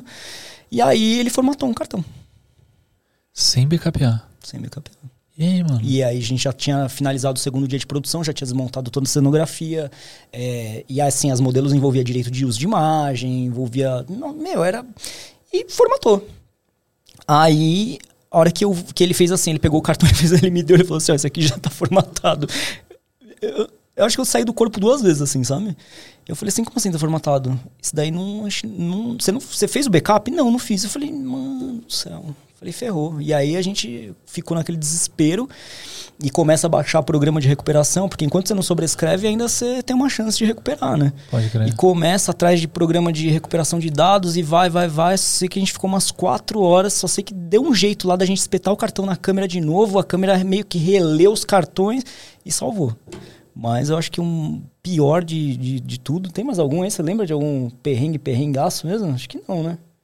De, de equipamento, de. Não, né? Não, mas assim, pensando nesse aí do, dos cartões, é só, só, Meu Deus. só pra entender, vocês conseguiram recuperar durante a gravação ou vocês, tipo, já tava outro dia, já? Não, porque a gente já tinha finalizado o job, a gente já tava indo pra começar a editar. Porque Ah, tá. E aí tava nesse processo, ah, vamos descarregar agora. Já tinha finalizado tudo já, tanto que já tinham desmontado cenografia, já tinham montado tudo. É, Era gigante a cenografia, era gigante. E, e aí já, mesmo que a gente precisasse falar assim, ah, a gente precisa refazer um, esquece, esquece, nem como. esquece. Não, ia ser o prejuízo da vida. Ia ser o prejuízo da vida, porque ia ter que chamar todos os modelos de novo, ia ter que montar de novo a cenografia, ia ter que chamar todos os representantes da empresa, porque eles falavam, falaram muito. Nossa senhora. Mas você conseguiu recuperar tudo 100%? 100%. 100%. Caceta, que Não, sorte, foi, mano. foi muita sorte. Foi muita sorte. Falando, Mas- assim, falando de recuperação de arquivo, eu, eu comento disso porque, sei lá por qual motivo, mas, tipo, a galera meio que sempre me procura. por causa de, é, é porque- o- é, tipo assim, porque eu tive um problema uma vez, aí eu pesquisei alguns softwares, aí eu montei um textinho assim e mandei no grupo do SMIA. Só que esse textinho que eu mandei, tipo, meio que circulou aí, não sei porquê, a galera vem, vai atrás de mim pra, pra falar sobre isso. E. Ai, desculpa. E, e on- ontem, nossa, semana passada, é, eu fiz um teste, assim, tipo, de testar mesmo, né? Falei, ah, deixa eu, deixa eu ver se está funcionando, se é, se é isso mesmo e tal, né? Até porque um, um dos carinhas tinha falado que tinha tido problema. É, e aí eu peguei um, um cartão meu, né? Eu fiz alguns takes com a câmera e tal, não sei o que, formatei e tentei recuperar. Aí eu testei lá uns 4, 5 softwares. O, o que melhor saiu é um que chama Recover It, da, da Wondershare. É, não, tipo, ele é Não, pago, é. ele é Ah. pago, mas assim, ele é o, o que melhor saiu, assim, dos que eu testei. Né? Que lógico, tipo, também, pô, não vou sair comprando todos os softwares pra testar. Mas, cara, assim, recuperou bem. Só um arquivo, que era o arquivo maior, que ele tinha, sei lá, deixei gravando, deu uns 5 GB mais ou menos. Esse arquivo maior, ele não recuperou. Tipo, ele recupera, mas ele fica, tipo, não fica ponto .move, ele fica ponto .dat. Hum, E aí, o que eu fiz? Eu mudei lá pra ponto .move, aí o arquivo mudou só a extensão mesmo, só foi lá e, e mudou. É, escrito, mesmo, é. aham. É, mudei lá e. E aí, como não rodava o arquivo, eu peguei um programinha também que eu uso bastante, cara, que chama. É, ai, agora vou- deu branco no nome. É Grau GmbH é, Video Repair. É o nome do. Vídeo Repair, eu já ouvi É. falar disso daí. É assim, tipo, é vídeo repair, só que, Aham. tipo, como pode ter trocentos milhões de Ah, vídeo sim. repair, aí Grau GmbH Grau é a empresa que faz Tá. né? Então, cara, esse vídeo repair, acho que não existe um programa melhor que ele para reparar o arquivo. Ele não resolve o cartão nem nada Sim. do tipo, né? Mas aí, pô, eu joguei nele, aí ele pede para você, ah, manda, me dá um, um arquivo de referência. Né? Então, o mesmo arquivo filmado na mesma câmera, no mesmo cartão, Nossa, mesmo tudo. surreal. Aí você coloca como referência e eu coloquei esse arquivo em ponto .dat. É, ele recupera, né? Deu para ler. Só que aí o que acontecia? O que eu sentia? Se eu dava play no arquivo é, e tentava arrastar a barrinha, ele não conseguia. Tipo, é como se ele, ele É, tem os assiste em arquivos. tempo real. É, ele tipo tinha que assistir em tempo real. Aí o que eu fiz? Eu joguei num conversor Nossa senhora. num conversor pra, assim, sei lá qual que foi o shutter, shutter é, converter, sei lá, qualquer conversor, handbrake, alguma coisa da, da vida, é, porque no DaVinci também não lia. Eu joguei nele e mandei só exportar esse vídeo. Aí beleza, funcionou. Pô, puta trampo, puta zica, né? Tipo, pô, sei lá, pra que, que você fez isso? Pra testar mesmo, porque, cara, se eu tiver problema, eu sei como resolver. Então, de- desse caso aí, é. Tipo, não ficou na melhor da qualidade, né? Porque você tá convertendo um Sim. arquivo e tal, não sei o quê. Mas resolveu. Eu, eu senti também que parece que o, o finalzinho do vídeo, ele deu uma cortada. Mas assim, tipo, pô, sei lá, de 15 segundos. Um vídeo de, sei lá, 20 minutos, você perdeu 15, 30 Nossa, segundos, tá ótimo, whatever, tá agradecer, nem reclamar. É. Então, aí foi uma saída também que eu fiz. Mas aí, aí do seu, você, tipo, recuperou 100%. Nossa, sem... recuperou 100%. 100%. Nossa, juro, é, virou um clima de velório na hora, assim, sabe? Tinha uma galera envolvida, nossa, acabou, tipo, não teria o que fazer, sabe? Aquele lance. E é aprendizado, né? Vale o aprendizado. Agora, eu, eu trabalho com redundância em tudo, tudo, tudo. A gente vai no, nos jobs, passa para duas máquinas, passa para duas máquinas em um HD, sabe? É, eu conheço. Quem que é? É, o nosso nicho é todo fechadinho, né? A gente conhece todo mundo. Quem que é que parece que volta até em carros separados com os logs? Pega um, pega um Uber. Não lembra? Não, mas tem uma galera que faz Tem, isso. faz isso, né? Volta separado. É, é o certo, né? Na verdade. O que, que você explica pro cliente depois? É, é que sei lá, tem, tem situações também que eu acho que pode um pouquinho do controle. Eu, eu acho bom, mas também eu, é, eu não acho legal também, tipo, ficar muito bitolado, né? Tipo, sei lá, por exemplo, esse negócio de, de sair com dois carros. Se é um negócio Ah, que, é. assim, dá pra fazer, Sim, tipo, pô, a gente já está em dois carros, pô, vamos dividir. Agora, vou levar um carro a mais.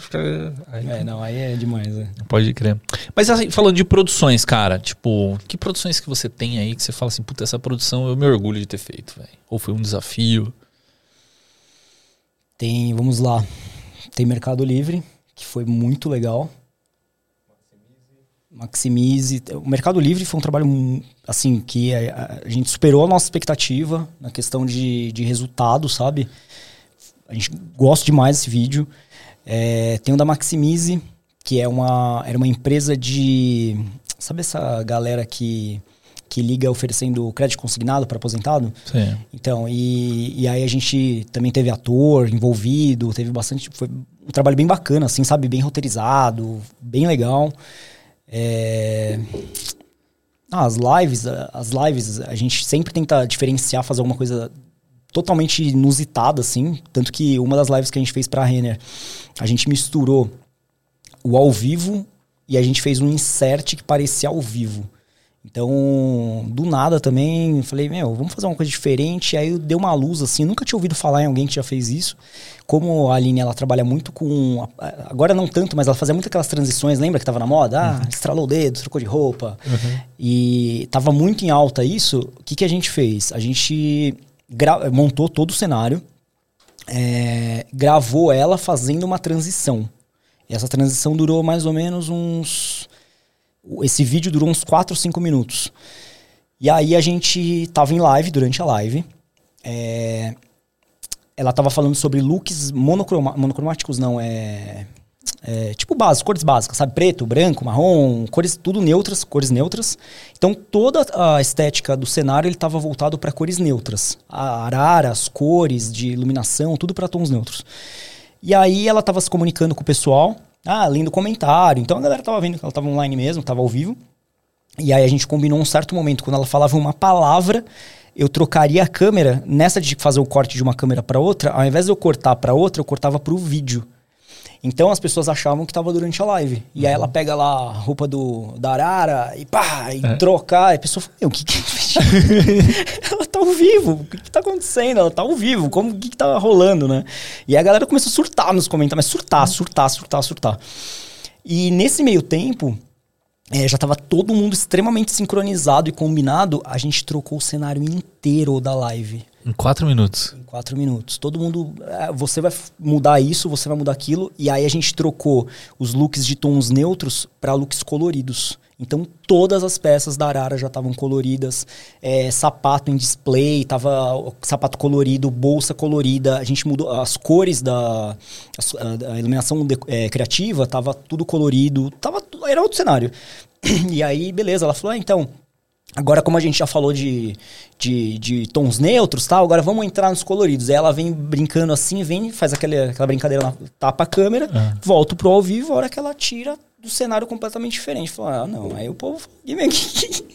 aí que bugou mais ainda, entendeu? Caraca, Esse daí é um. Assim, chamou muita atenção. A gente, em outras marcas, as marcas falavam desse, dessa live e falavam, meu, eu tava assistindo a live lá do concorrente, não sei o que, nossa senhora, o que vocês fizeram lá, blá blá blá, sabe? Isso daí, nossa, foi. o meu orgulho, porque ficou muito legal o resultado. É, uma última live que a gente fez também, que foi pra CA a gente brincou com esse lance Não, mas peraí, voltando volta, nessa daí, volta, do, do, Cara, tipo, mas beleza, tipo, eu, eu, entendi a lógica do negócio, mas aí quando ela voltou, ela voltou a ler os recados pra galera não achar voltou, que era. Voltou tudo de novo. Tudo de novo. Voltou, então, é. Bom, agora que a gente voltou pro, pros coloridos, deixa eu ver como é que estão os comentários aqui. Fulano, ó, o pessoal geralmente faz pergunta, uhum. né? Então ela respondendo. Então a galera deu uma bugadaça. Porque uhum. ficou ficou muito. Principalmente a, a, saída ainda ficou um pouco mais óbvia, que você foi lá, deu aquela fechada na câmera e tal. Uhum.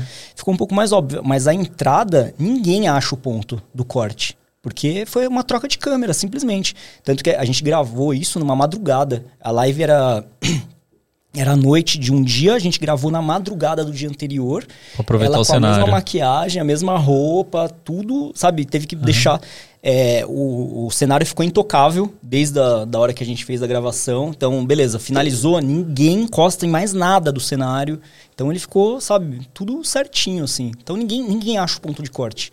Não acha. Que Sim, que alguém que não seja do audiovisual. Uhum. audiovisual não, tipo, a, a, gente, a gente consegue entender, é, mas ainda mas... é uma parada que surpreende, né?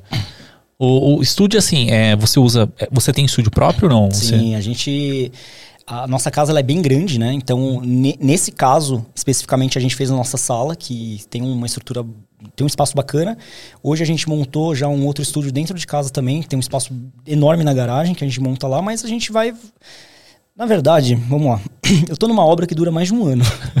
Obras são sempre infinitas, né? Então, assim, a, a, gente pegou essa casa com a intenção de usar muito ela, principalmente para gravação em vários ambientes dela.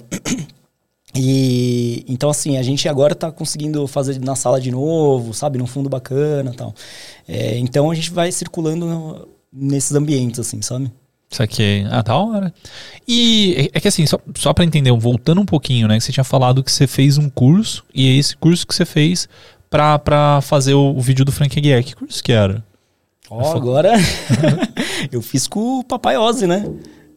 Ah, você fez o curso na Ozzy. Eu fiz o Papai Ozzy. Pô, da hora. Eu Eu vi, o- eu vi uma foto sua lá com, com o Maurício, Maurício? lá. É. Então, eu fiz com, com o Maurício, é, na época o Experience, né? Eu fiz, eu acho que o XP6, se eu não me engano.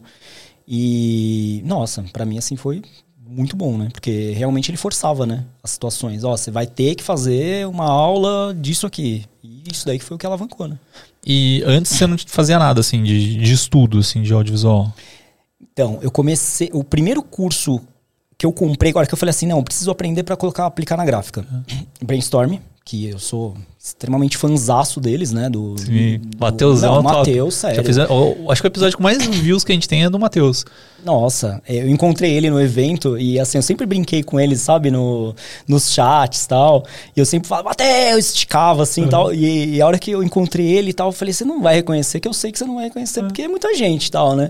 Aí ele olhou, eu falei, o Kim, ele, caramba, câmera, pá! Meu, é sensacional. Então, é, o primeiro que eu comprei foi o da, da Brainstorm. Só, só comentar. É que o Matheus, cara, ele é um cara muito coração, não, né? é sensacional, A não gente- tem o que falar. A gente foi, foi jantar um tempo atrás aí pra. Foi comer tipo um yakisoba, um negócio assim.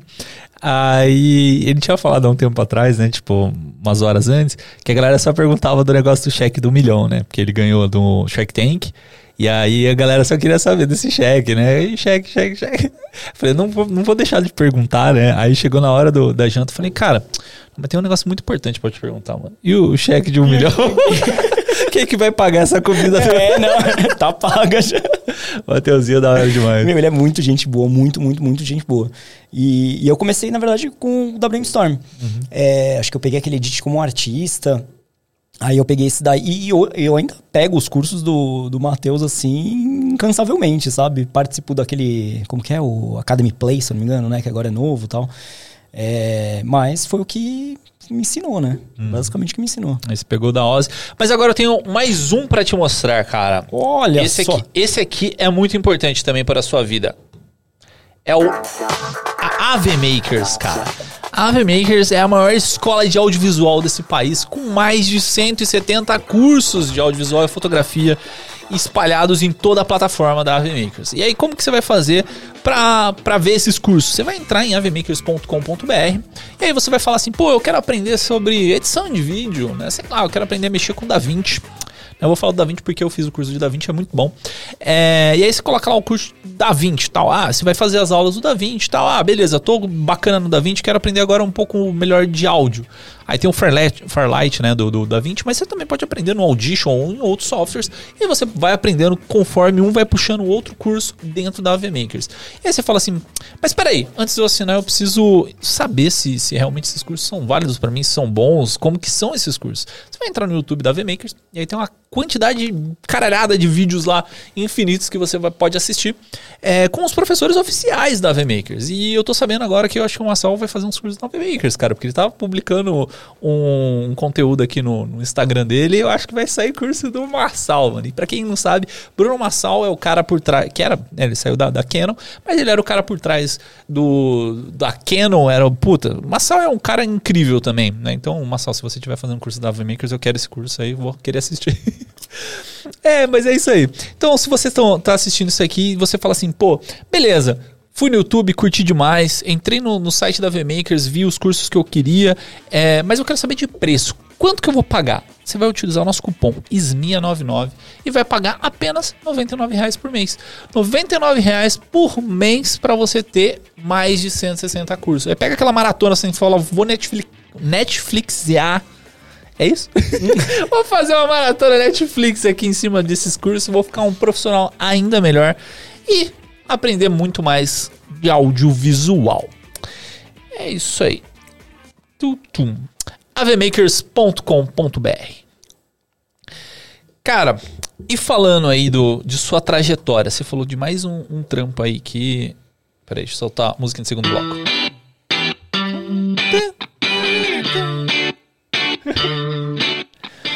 E falando aí da sua trajetória, você falou de mais um, um job que você teve aí que foi da hora. Qual que foi esse trabalho, cara? Conte Tem um para nós. marcante aí também, recente. Marcante?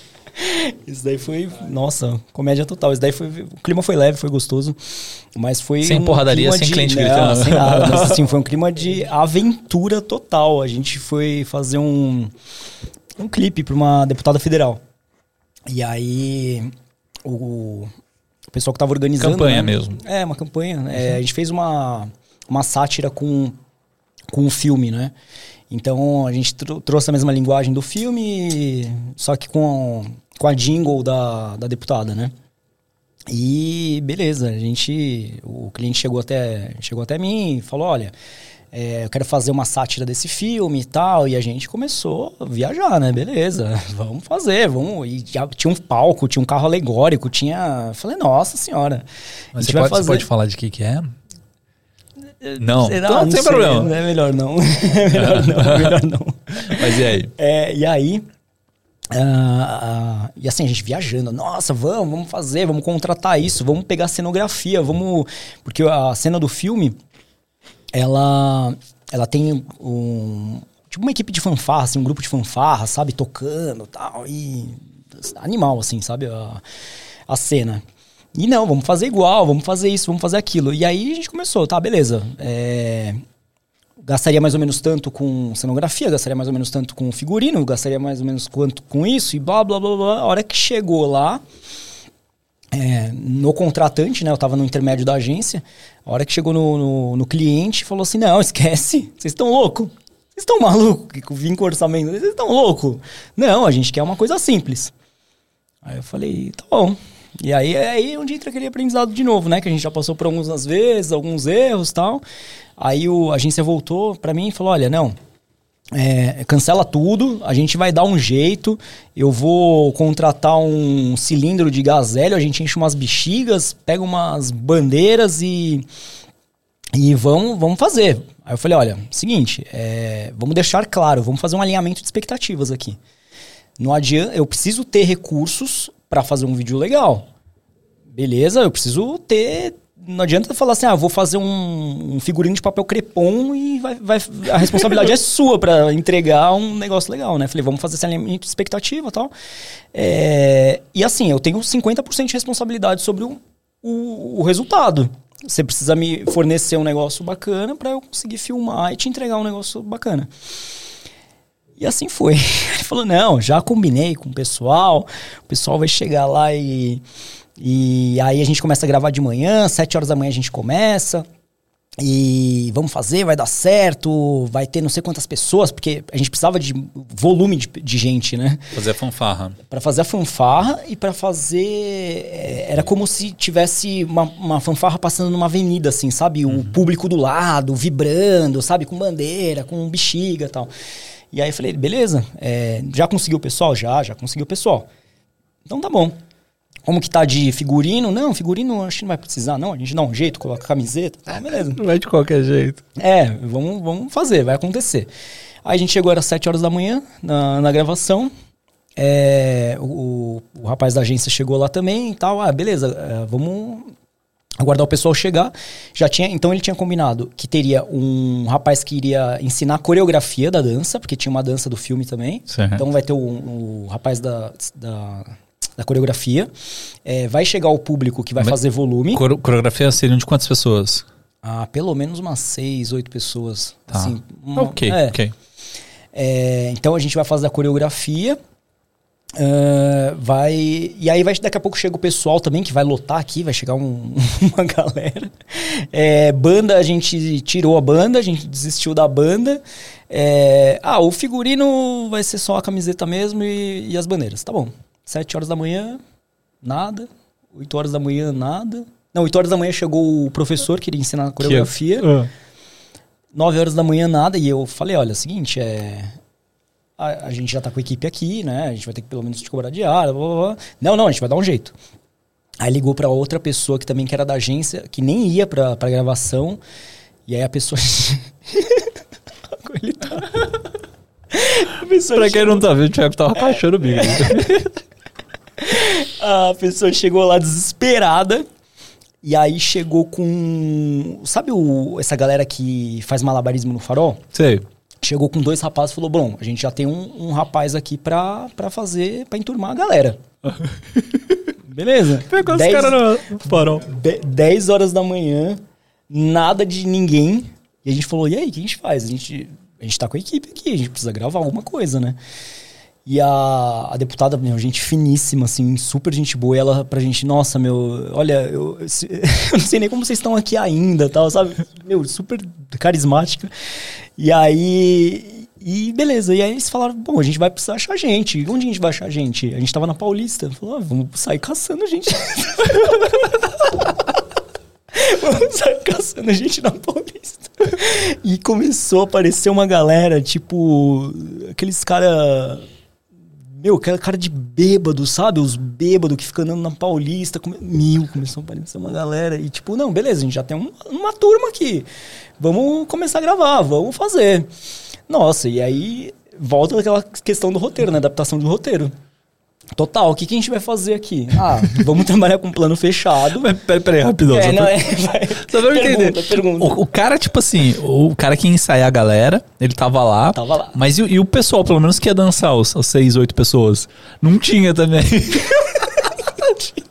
E aí, tá, beleza.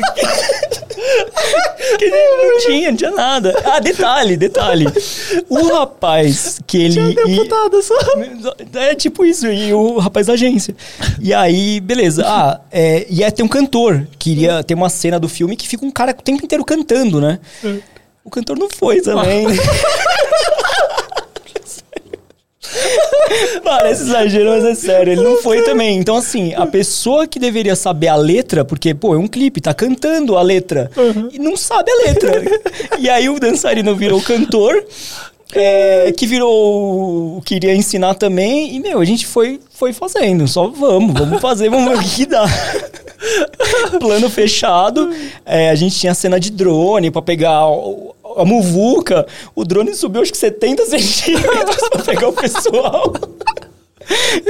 Por cima das cabeças. É, tipo isso, subiu um pouquinho, sabe aquele, aquele take que, ó, subiu um pouquinho, cortou, já, cê nem sobe mais. Não precisou nem pedir autorização, acho, pra subir 70 centímetros, né? É. e assim foi. E, meu, a gente conseguiu entregar o vídeo. Surreal. Não, sur... a gente- não, sério, a gente faz uns milagres às vezes. A gente entregou um vídeo legal. E a, e a deputada curtiu. Curtiu. Assim, é, é, a gente conversou, né? Depois a gente Dadas teve uma reunião de alinhamento de novo. Falou, olha... Bom, a gente sabe o que, que aconteceu lá, né? É, a gente vai se comprometer a entregar o máximo do máximo possível dentro do- das condições que a gente tem. E, meu, ficou legal. Ficou legal o vídeo. É, se assistir várias vezes, você começa a pegar aqueles easter egg, né? Tem vários easter egg no meio. Você olha de fundo e fala, eita, aquele ali acho que tá bêbado, aquele ali... Aquele lá é o maluco que fica na esquina com a consolação, né? É, é isso, isso. É, eles foram se chamando. Mas... Eu uma galera, aí trouxe a galera que ele. Os, brother dele de rua. É, o, o Thiago tá falando, é porque o pessoal não vai conseguir te ouvir. O Thiago tá falando que chamou o primeiro, o primeiro bêbado ali, ele foi chamando os outros e um foi É, chamando. exatamente. Mas tinha cachê pra eles? Ou- Então, a- a- outro ponto, olha, tá vendo? Você- as suas Ah. perguntas vão evoluindo. O, o pessoal da agência chegou pra eles e falou assim: ó, seguinte, é, não ia falar, olha, a gente vai gravar o dia inteiro aqui um clipe. Chegou neles e falou assim: ó, seguinte, a gente precisa é, para gravar uma cena. Só que essa uma cena começou a dar uma hora de gravação, duas horas de gravação. A gente pensava que a gente gravou o quê? Umas três horas, né? Chegou, deu mais de duas horas, a galera já tava emburrada, de cara fechada. Tipo, quero ir embora, cadê meu dinheiro, sabe? Ah, o cachê foi pequenininho, acho que deu 50 reais pra cada pessoa, sabe? É, pessoa emburrada, emburrada, emburrada, cara fechada. Não, então, mas a gente vai precisar fazer esse pedaço de novo. Com a bandeira assim, ó. aí já não dá mais pra filmar a cara, filma o pé, aí o pé tá de chinelo, não filma o pé, filma e volta pra cara, e aí ficava assim. Meu Deus. surreal. Cara, que doido. Mas assim, ainda é gostoso o audiovisual, né? Não é, não é a gente emocionante. cai numa cilada, né? Por isso que eu gosto do audiovisual. Mas, Assim, incrivelmente, o, ainda a deputada tinha, tinha uma agência, né? Porque a maioria das vezes eles nem, nem tem isso aí, eles internalizam tudo, né? Em campanha de política. Você já Não. fez campanha política? de tirando assim? Foi a primeira. E, eu, e é engraçado que eu sempre falei assim: eu nunca vou fazer campanha política. Nunca vou fazer. E aí apareceu, só que o rapaz da agência era um amigo meu. Aí eu falei, ah, eu vou te ajudar, vai. Ah, tá, vamos, vamos, vamos lá, vai, vou te ajudar. E aí deu, deu isso daí. Nunca diga nunca, né? nunca diga, não, é, nunca diga nunca mesmo. Mas, assim, de, de trabalhos, né, que você Pô, você já me contou aí que você trabalhou com moda, você já trabalhou com live, você trabalhou com, com campanha aí, né? com a parte de campanha política. É, você acha que, que é uma qualidade essa, essa questão assim de você conseguir trabalhar com diversas áreas diferentes? Não. Eu, assim, até como eu falei, né? Eu acho que o ideal é você nichar, até porque você fica conhecido no, na sua área, né? Então, por exemplo, a gente vê a galera que, que bomba muito, tá sempre focado em alguma coisa, né? Eu acho que quando você trabalha com muitas coisas, você não é lembrado de nada, sabe? Aquela história de, ah, faz tudo, mas em compensação ninguém te lembra de nada. Então, eu acho que é legal dar uma nichada. Tanto que, assim, esse trabalho eu não pus como portfólio. É, e não por conta do resultado final, de ah, não, não ficou com a estética incrível tal, porque o vídeo a gente conseguiu fazer um vídeo legal. Mas porque não, não tem nada a ver com o que eu faço hoje, né? Então eu acabo não. Por isso que eu acho que é legal seguir um caminhozinho ali. E aí você, hoje você vende uma parte mais corporativa. Assim. Exatamente. Exatamente. Trabalhar com marcas, é, que é justamente o que o caminho que eu, que eu identifico mais, assim, sabe? Tem gente que gosta de, ah, trabalho com evento e tal. Eu gostava de trabalhar com evento, aí rolou o lance da pandemia, me reinventei e acabei seguindo isso daí. Mas hoje em dia também já não mexo mais com evento. Tirando quando ele põe numas roubadas também aqui. Mas... evento você fala tipo evento o quê? Tipo é, casamento? Balada, ah, balada. É, casamento eu sempre tive na minha cabeça também, ah, não vou trabalhar. É, ajudei, colaborei em um casamento. É, fiz a parte da produção, não era o meu cliente, mas também não é uma coisa que não me cativa nem um pouco, não pretendo trabalhar. Mas você fala por causa do tipo de evento ou por causa do tipo da relação com o cliente? Porque você deixa de, de vender para um CNPJ, você vende para um CPF, né? Você vende para uma pessoa física ali, para noiva. Eu acho que eu tenho certos ah. bloqueios limitantes aí. Eu sei que tem gente que voa, né? O, o, coelho aí tá bombando, né? Não, e... o cara é um monstro. Não, então. Mas é. Não sei, eu, eu tenho algumas crenças de que a noiva deve ser chata pra caramba, é, vai querer mudar tudo. A responsabilidade eu vejo que é muito grande. Eu sei que eu acho que os maiores processos né, do audiovisual tá em cima dos casamentos, né? De, ah, imagina, você perde o beijo da noiva. Esquece, você vai embora, né? Some do país, né? Você perde a entrada da noiva, você perde. Imagina, dá um pau no cartão de memória. Apesar que agora a gente já resolveu, né, o seu problema. É. Mas dá um pau no cartão de memória. Então, não sei, nunca, nunca me imaginei fazendo isso. Mas pela questão da responsabilidade, você fala. Né? Também, eu acho que eu acho que quando você lida com empresa, você é, negociar com empresa, eu acho que é mais gostoso, assim, sabe? É mais fácil, as coisas fluem melhor do que pessoa física. Entendi. Perguntando disso, até porque minha, minha trajetória, né? Eu comecei com um casamento mesmo, assim. Eu comecei a ganhar dinheiro no audiovisual casamento. Sim. Porque eu acho que a barreira de entrada do casamento é, ela é. Ela remunera bem para quem tá começando. E assim, eu acho que é mais essa questão. É, não, é, não é muito difícil você entrar, porque se você tiver alguns conhecidos, tal, familiares, tal, você consegue vender para eles mais fácil. É, e o valor que você consegue cobrar já de início é um valor ok. Mas assim, o que eu vejo, né, dentro do casamento, é, você tem que transformar isso aí em, em como fala, um, uma parada cíclica, assim. Você tem que ter sempre casamentos ali e tal, porque se der uma quebrada, né, tipo, sei lá, que nem uma pandemia, às vezes pode acontecer. tipo, cara, tipo, te quebra muito, porque assim, você só tem aquela fonte de renda né? E assim, não tem outra forma, né? Aí você, no caso, se reinventa, né? Que foi o que aconteceu com muitos videomakers, assim. É... Então, por exemplo, eu trabalho com corporativo, mas dentro do corporativo eu, eu foco em live, que é assim. É meu core business, vamos dizer. Sim. Mas eu faço outras coisas em corporativos exatamente para não me travar. Somente porque, sei lá, se amanhã parar de fazer lives, né? Tipo, e aí, o que, que, eu vou fazer? Uhum. E aí, do, do casamento, voltando um pouquinho no casamento, meu problema é a venda para CPF. Então, por exemplo, cara, você não está vendendo um, um, sei lá, um projeto, um, um, sei lá, um resultado. Você está vendendo um sonho, tá ligado? Então, é, você ter essa responsabilidade, para mim, é uma parada muito complicada. Né? E, tirando que você mantém uma noiva, sei lá, é sua cliente pelo resto da vida. Não, nunca vai deixar de ser, né? Um, um job, sei lá, uma, uma live que a gente vai fazer, sei lá, para um cliente qualquer, um, Mercado Livre, por exemplo. Vou fazer uma live pro Mercado Livre. Cara, entregou a live, acabou, tá ligado? E às vezes No ma- amanhã muda até o, até o fornecedor, né? É, então, aí muda o fornecedor. O Mercado Livre tem muito disso, né? Tem uma pancada de fornecedores que fazem isso, né? Eu tava, eu tava comentando com você que as lives que eu faço lá, a maioria, eu tenho que mandar o sinal pra Argentina, né? Porque a- o Mercado Livre é da Argentina. É, eles fazem a- as inserções, né? Os GCs, etc., devolvem o sinal pra mim.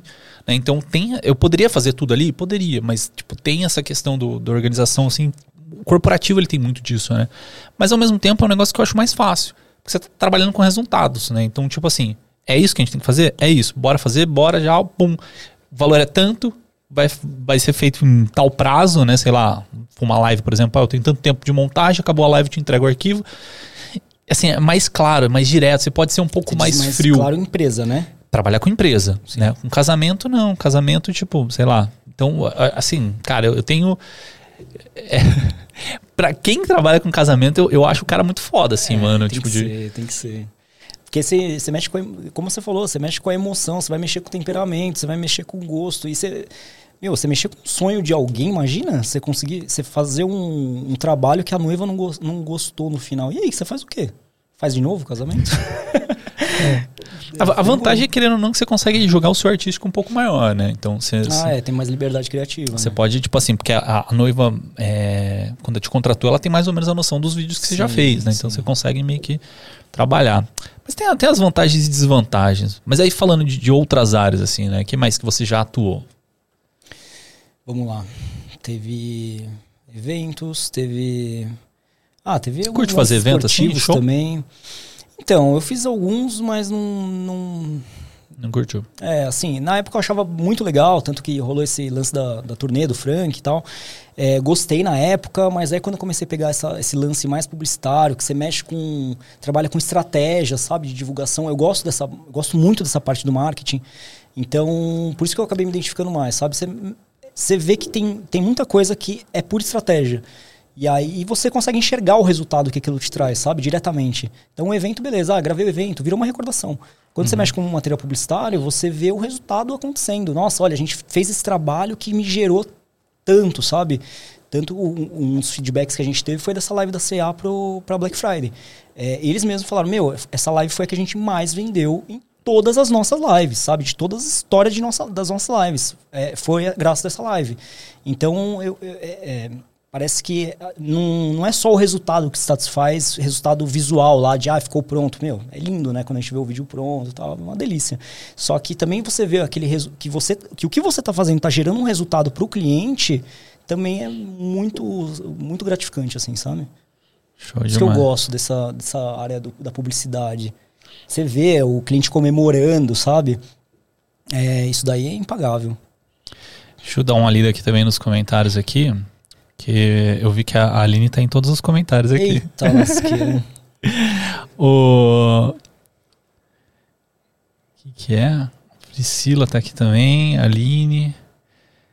Cara, se vocês tiverem dúvida, dá uma jogada aqui também no nosso chat. Aproveita esse finalzinho de live, ainda temos mais uns 10 minutinhos aqui e dá pra responder. O da Aline, cara, ho- hoje você não tá trabalhando mais, o, fazendo, produzindo pra ela. Produzo. Você ainda produz. Mas pouco, bem pouco. Porque começa a entrar naquela. Assim, primeiro que ela tem um volume de produção muito grande. É, então, por exemplo, o canal do YouTube dela a gente é, edita interno. Então, com, com editor interno. É, agora, por exemplo, o Reels, ela grava, ela edita. É, por conta do volume dela, ela, ela solta um Reels por dia. É muita coisa.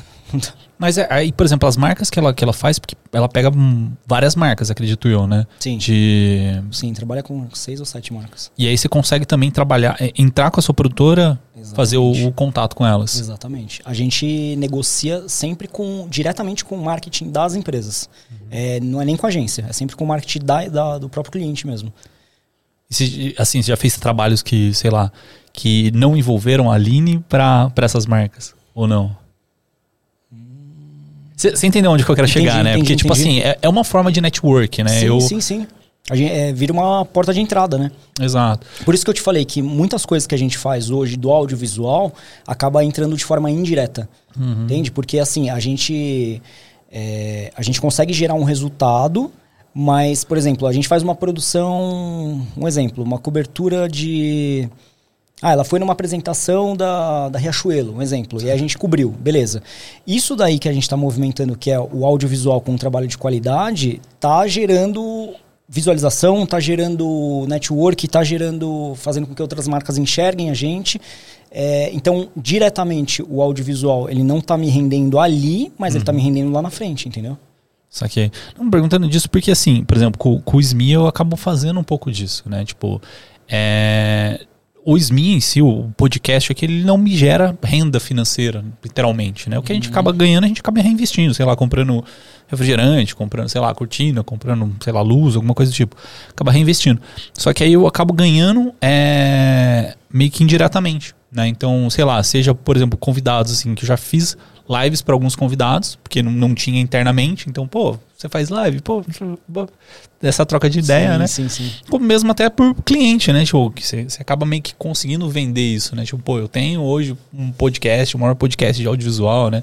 Então acaba funcionando legal nisso aí. É, hoje o audiovisual é o que dá para trabalhar, principalmente uma pessoa, um exemplo, a gente tem casos bem reais, vai, é, como que é o nome dele? O, o Phelps, sabe? Ele tem um canal de audiovisual, pelo que eu O acompanho, Phelps, você fala o influenciador lá, o do.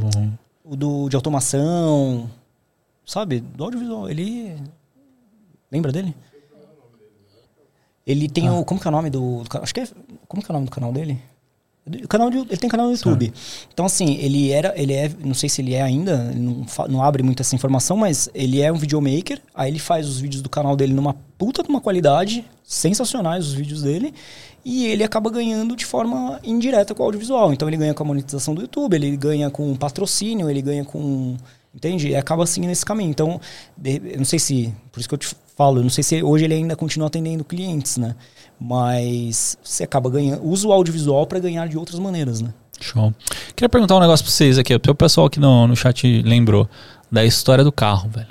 Qual que foi essa história do carro aí? História do carro, meu, nossa, essa história foi muito louca. É, Um belo dia a gente resolveu trocar de carro, né? E aí eu fui fazer uma surpresa pra Aline, comprar um carro e presentear ela, né? E aí a gente foi na loja, a gente foi na Honda. Lá na loja tinha um carro assim no meio do pátio, ela entrou na loja, ela ficou deslumbrada com o carro, deslumbrada, deslumbrada. E aí o gerente, o vendedor já viu que ela estava deslumbrada, já chegou naquele, né, naquela animação toda já de fechamento, tal. E ela, não, que eu quero o carro. Eu falava, calma, não se emociona, porque senão a gente não consegue negociar o carro, né? Calma, segura a emoção. E ela, não, mas eu quero o carro, puta, eu adorei o carro, eu quero. E o carro praticamente zero, 9 mil quilômetros rodados, sabe? Zero, zero, zero.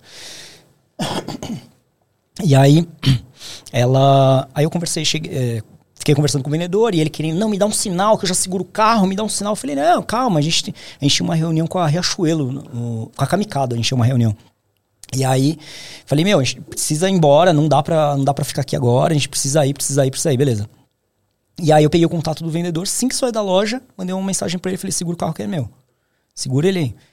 Aí beleza, cheguei em casa, é, a gente fez a reunião, saí de perto dela, peguei o celular, liguei, falei, ó, já tô te fazendo a transferência aí do sinal, segura ele que o carro é nosso. Aham. Tá bom. E aí eu falei pra ele, ó, seguinte, só quero fazer uma surpresa pra ela. É, eu quero que você me mande um áudio falando que, infelizmente, nesse meio tempo entrou uma pessoa interessada no carro e acabou ficando com ele. Meu, o vendedor foi hollywoodiano, cara. Ele mandou um áudio assim, a Globo tá perdendo ele total. Caramba. E mandou um áudio, olha, puta, desculpa, eu te falei ainda que o carro ele tava muito procurado, tava muito bonito, umas condições muito boas, tal. Infelizmente, o carro ele foi vendido. Aí eu peguei esse áudio, virei pra ela e falei, ó, o carro foi vendido. E ela falou, não, você tá brincando. Eu falei, não tô. Ela, você tá brincando? Eu falei, não tô.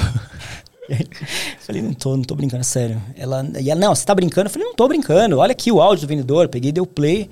Nossa, quase que eu acabei com o relacionamento. Quase que eu acabei. Ela ficou, assim, brava de brava, acho que uns três dias. Brava. Puta. Porque, porque, em tese você que não quis dar a entrada lá na hora. Exatamente, a culpa foi minha, Aham. entendeu? Perdi o carro por culpa Caramba. minha. E aí, beleza. Aí comecei a conversar com o vendedor, falei, ó, é o seguinte, é, a gente quer fazer uma surpresa, mas assim, a gente vai com produção, a gente vai com equipe na loja. Pode, aí pede autorização de um milhão de pessoas, diretoria, de tudo, né, Pra saber se podia gravar na loja tal. A galera se animou demais também. É, pode, pode vir, vem, vem gravar tal. E aí a gente foi com a equipe. com drone, voando o drone em cima dos carros dentro da loja. Vida louca, né? Imagina se derruba um drone num carro. E aí tá. Mas, É, mas a Aline não tava sabendo de nada ainda. Ah, é. Então, aí combinei tudo, combinei tudo com eles, beleza? Só que eu, aí eu falei pra eles assim, ó, eu vou fazer o seguinte, eu vou falar pra ela que a gente vai fazer uma permuta no carro e vocês querem produzir um material e por conta do material que a gente vai gravar, a gente vai bater no carro, beleza? No próximo carro, não naquele carro, Aham. no próximo. Beleza, beleza. E ela nesse meio tempo. E aí? O vendedor viu algum outro carro? Não viu, né? É, porque, tá vendo? Passou. Eu escutei, rapaz. e aí. ficou. isso aí? Deu um mês. Um mês, Um mês, o carro lá, parado e tal, e rolando documentação, seguro, todas as coisas. E, aí- e lá, e eu escutando, escutando. Você é muito cruel, velho. Aí a gente montou um roteiraço, um roteiraço, que a gente ia chegar na loja, ia falar dos seminovos, ia falar dos novos, e ela ia ser apresentadora, Aham. entendeu? E ela que ia comandar lá. E pra ela, vocês só fizeram o relacionamento network e fechou o vídeo. Exatamente, foi isso. Uhum. E aí, de vez em eu tinha que ir lá, às vezes, assinar documento e tal. Eu falava, não, eu tô indo lá pra, pra conversar com o gerente e tal, pra gente alinhar o vídeo, o material e resolvendo as coisas. E aí, beleza, chegou no dia, roteirão, então qual que era a história? A gente ia passar pelo, pela parte de baixo, iria falar dos seminovos, iria falar dos novos. É, aí a gente subiria e ia falar que lá na, na Honda tem a opção de test drive. E aí, na época, era um City que tava em test drive, né? E aí, o combinado qualquer, a gente subia, falava desse test drive e depois desceria o carro pela rampa, com o laço, aquela história toda, né? E aí, pra, pra ficar ainda com, assim, a cereja do bolo, a gente chegou no gerente da loja, o cara, gente finíssima, falou assim, meu, a gente queria irritar ela. A gente quer irritar ela. Vamos irritar. Sabe aquele, aquele programa, tipo o Gu, lembra? Que tinha aquelas pegadinhas? Depois aparece surpresa. Beleza, vamos irritar ela. Deixar ela pilhada, você vai ser aquele cara chato, você é o gerente da loja, chato, exigente, nada tá bom, não tá gostando da gravação, ela é ruim, tudo, tudo assim. A ideia foi do gerente. E- não, a ideia foi nossa. Ah, e ele comprou, a Comprou, ideia assim, tá. falou, demorou, beleza. Não, beleza. É isso, vamos lá. E aí, beleza. E começa a gravação tal, a gente passou por toda a parte de baixo. Quando a gente subiu, que entrou no test drive, o gerente chegou, eu peguei, chamei ele de lado. E ali eu já comecei, né? Cheguei nela e falei, ó, seguinte, ele pediu pra ver as imagens, já não gostou de algumas imagens. O cara parece ser meio chato. E, e beleza. É, faz, dá o seu melhor aí. E assim, aquele negócio, né? Não, eu sei que você vai conseguir, eu sei que você vai rolar tal, mas vai, vai dar certo. Beleza, aí distanciei, ficava com ele assim. E aí tudo eu falava pro gerente: para, para a gravação. Tudo, tudo. A gente deu o quê? Deu umas, uns 20, umas 20 pausas. Deu umas 20 pausas. Ela já tava puta já. Teve uma hora que teve uma hora que ela tava, ela começou a falar e ela apoiou no carro assim, sabe? Eu falei: "Meu, não tem mais o que eu falar, tal. O que que eu vou falar pra cortar, tal?" Aí eu vi a postura, eu falei: "É isso". Aí eu falei, aí eu falei assim pra ele: "Fala- é, corta, fala que a postura dela". Aí ele cortou tal. aí, aí eu cheguei nela falei, ah, é postura tal. Ela é, o que, que é? Você quer que. Como é que, é que ela falou? Ela, meu, ela tá puta já, sabe assim? Ela é. O que, que é? Você quer que eu vá no quiroprata? Sei lá, não lembro. Alguma coisa muito. Mas assim, em off, assim, sabe? E aí, uma, uma outra hora, a gente, meu, a gente não sabe mais o que para. O que, que a gente vai parar a gravação? O que, que a gente vai cortar? Daqui a pouco o, o gerente mesmo, ele não precisa nem falar, ele fez assim: Ô, Fulano, que era o vendedor que tava conversando junto com ela, né? Os dois estavam apresentando o carro. Ô, Fulano, a gola, a gola, a gola tá dobrada, não tá legal. E ela, "Hum, o cara parando por causa da gola, o que, que ele entende de audiovisual? O que, que ele entende, meu? E aí, e, e era engraçado que o Thiago ele chegava com a câmera perto da cara dela, assim, eu monitorando, e aí eu ia falar com ela, ela assim, meu. Porra, meu. Aí tem, tem uma hora no- na gravação que você vê ela falando assim, ó. e aí, a hora que já tava no ápice, aí desceu o carro. E aí ela fez assim. É, é, olha lá o nosso carro. Zoando, não entendeu. E aí eu fiz assim, é, é o nosso carro. E aí todo mundo é, uh, tal. Aí ela ficou assim, como assim é o nosso carro? Aí eu falei, é o nosso carro, não é o, não é o carro que você queria, não é o carro que a gente tinha visto e tal. Aí ela ficou assim, ela, tá, mas É, e ela bugou, tra- travou, travou. É bizarro. O final do vídeo, eu achei que ela ia se emocionar. Nada, foi a coisa mais sem graça que a gente já produziu até hoje. Tadinha, Ela- a não, Lili ela tá travou, chat, Ela Lili tá- travou, ela travou, coitada. E aí ela Não ficou travada e ela tava na cabeça dela, a gente fez tão realista que na cabeça dela ainda tava, ah, esqueci de um ponto. O, eu falei pro gerente assim, ó, fala que você precisa sair, que a, a precisa andar, que já estourou o tempo e tal. E ele começou por essa pilha nela. Meu, eu preciso ir embora, a gente precisa terminar isso. Precisa dar continuidade. Mas meu. tinha algum roteirinho pra ela seguir ali ou, Ah, ou era improviso? Era meio improviso, mas assim, algumas coisas meio. Algumas coisas roteirizadas, mas assim, É. ela poderia falar da forma dela, né? Tipo assim, olha, você vai ter que falar sobre isso. E aí, beleza, e aí a gente colocou. Como, como come- começou a colocar essa pilha, é, ele- a gente bateu palma tal, chegou o carro, e aí ela fez assim, tá, mas o. E aí, a gente precisa terminar a gravação, o cara tá puto. A gente exagerou no realismo, sabe? E aí, tá, mas o cara tá puto e tal. Eu falei, não, meu, não tem gravação. Ela, não tem gravação. Como e dentro do carro, sentada, mas não tem como não tem gravação. E aí, eu, e aí eu abri o story, fiz assim, vai, conta aí que você ganhou o carro. Eu juro, o story é muito engraçado que ela fez assim, é, eu, eu ganhei o carro e... E tem um laço. Tipo, eu preocupada com laço. E tem um laço. Eu falei, que laço? Olha o carro, puta carro. E, meu, levou um tempo, sabe? A gente é, exagerou. Acho que a gente exagerou no realismo e na encheção de saco, sabe? Ela Ai, bugou, bugou, bugou. Mas que massa, mano. Mas ela ficou legal. feliz então com o Ah, preço. ficou, ficou. Mas esse, esse vídeo tá no YouTube dela. Tá. Ai, que da hora. Vou ver esse vídeo, cara. Assiste que tá, tá muito legal, assim, que a gente vai mostrando o real mesmo, gravação e tal, aí mexe, volta pro backstage, aparece eu combinando com a vendedora. Vixe, é- tá muito legal esse vídeo. Tá muito legal. Da hora demais. Vou pegar pra ver esse vídeo aí. Mas estamos partindo aqui para nosso encerramento. Cadê? Cadê? Cadê a musiquinha? É, essa aqui. Não. Essa aqui. Já tô perdido aqui, bugado. Ai, Também o cara cara, quer fazer tudo sozinho, meu. O cara, o Hoje- cara fez o suspiro, ele fez o salgadinho, ele. Caramba. correndo no supermercado. Correndo. Mas, cara, ó, que Meu. papo, velho. Obrigado, obrigado mesmo, de Valeu verdade. mesmo aí. um prazerzaço estar aqui, de verdade, de coração mesmo. Como eu falei, olha, sentar onde pessoas importantíssimas do audiovisual, não sei, acho que, me isso? chamaram por engano, né? Por engano. Ô, louco. o, André, o André até mandou, mandou um, um oi pra você que ele te conhece também, Ah, né? é? Aí. Aí ele falou, pô, não vou poder, manda desculpas que eu não ah, estarei não, lá. tranquilo. Calma uma próxima. Mas, cara, brigadão mesmo por esse Eu que papo. agradeço. Valeu. As redes sociais vão estar todas aqui na descrição do YouTube, né? Então é só vocês clicarem ali embaixo. E pra você que tá assistindo esse episódio até o final, até esse momento aqui, dá um like pra gente. Clica no like, imagina que é um botão de REC, não deu um REC invertido. Curta esse, esse vídeo pra passar pra mais pessoas, né? Porque aí o YouTube começa a entregar pra mais pessoas, aumenta o algoritmo. Mas se você quiser compartilhar também, mandar o link para as pessoas no WhatsApp e em outras redes, mande. Se você tá ouvindo no, no Spotify e nos seus agregadores de podcast, muito obrigado por você estarem, estar ouvindo até o final. E se quer os links, entra lá no YouTube, que tá tudo lá no YouTube.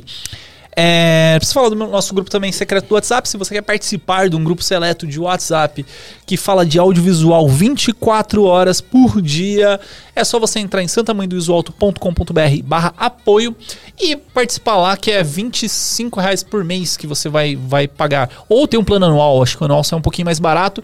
É, e você participa desse nosso grupo seleto de, do Santa Mãe do Iso Alto. Brod, obrigado Beleza. mesmo aí pelo Eu papo. agradeço. Valeu aí. Obrigado demais. Muito obrigado, galera, que ficou até aqui. E até o próximo episódio. Opa, soltar aqui a trilhinha. Até o próximo episódio. Tic Flex, Tic Flow. Oh!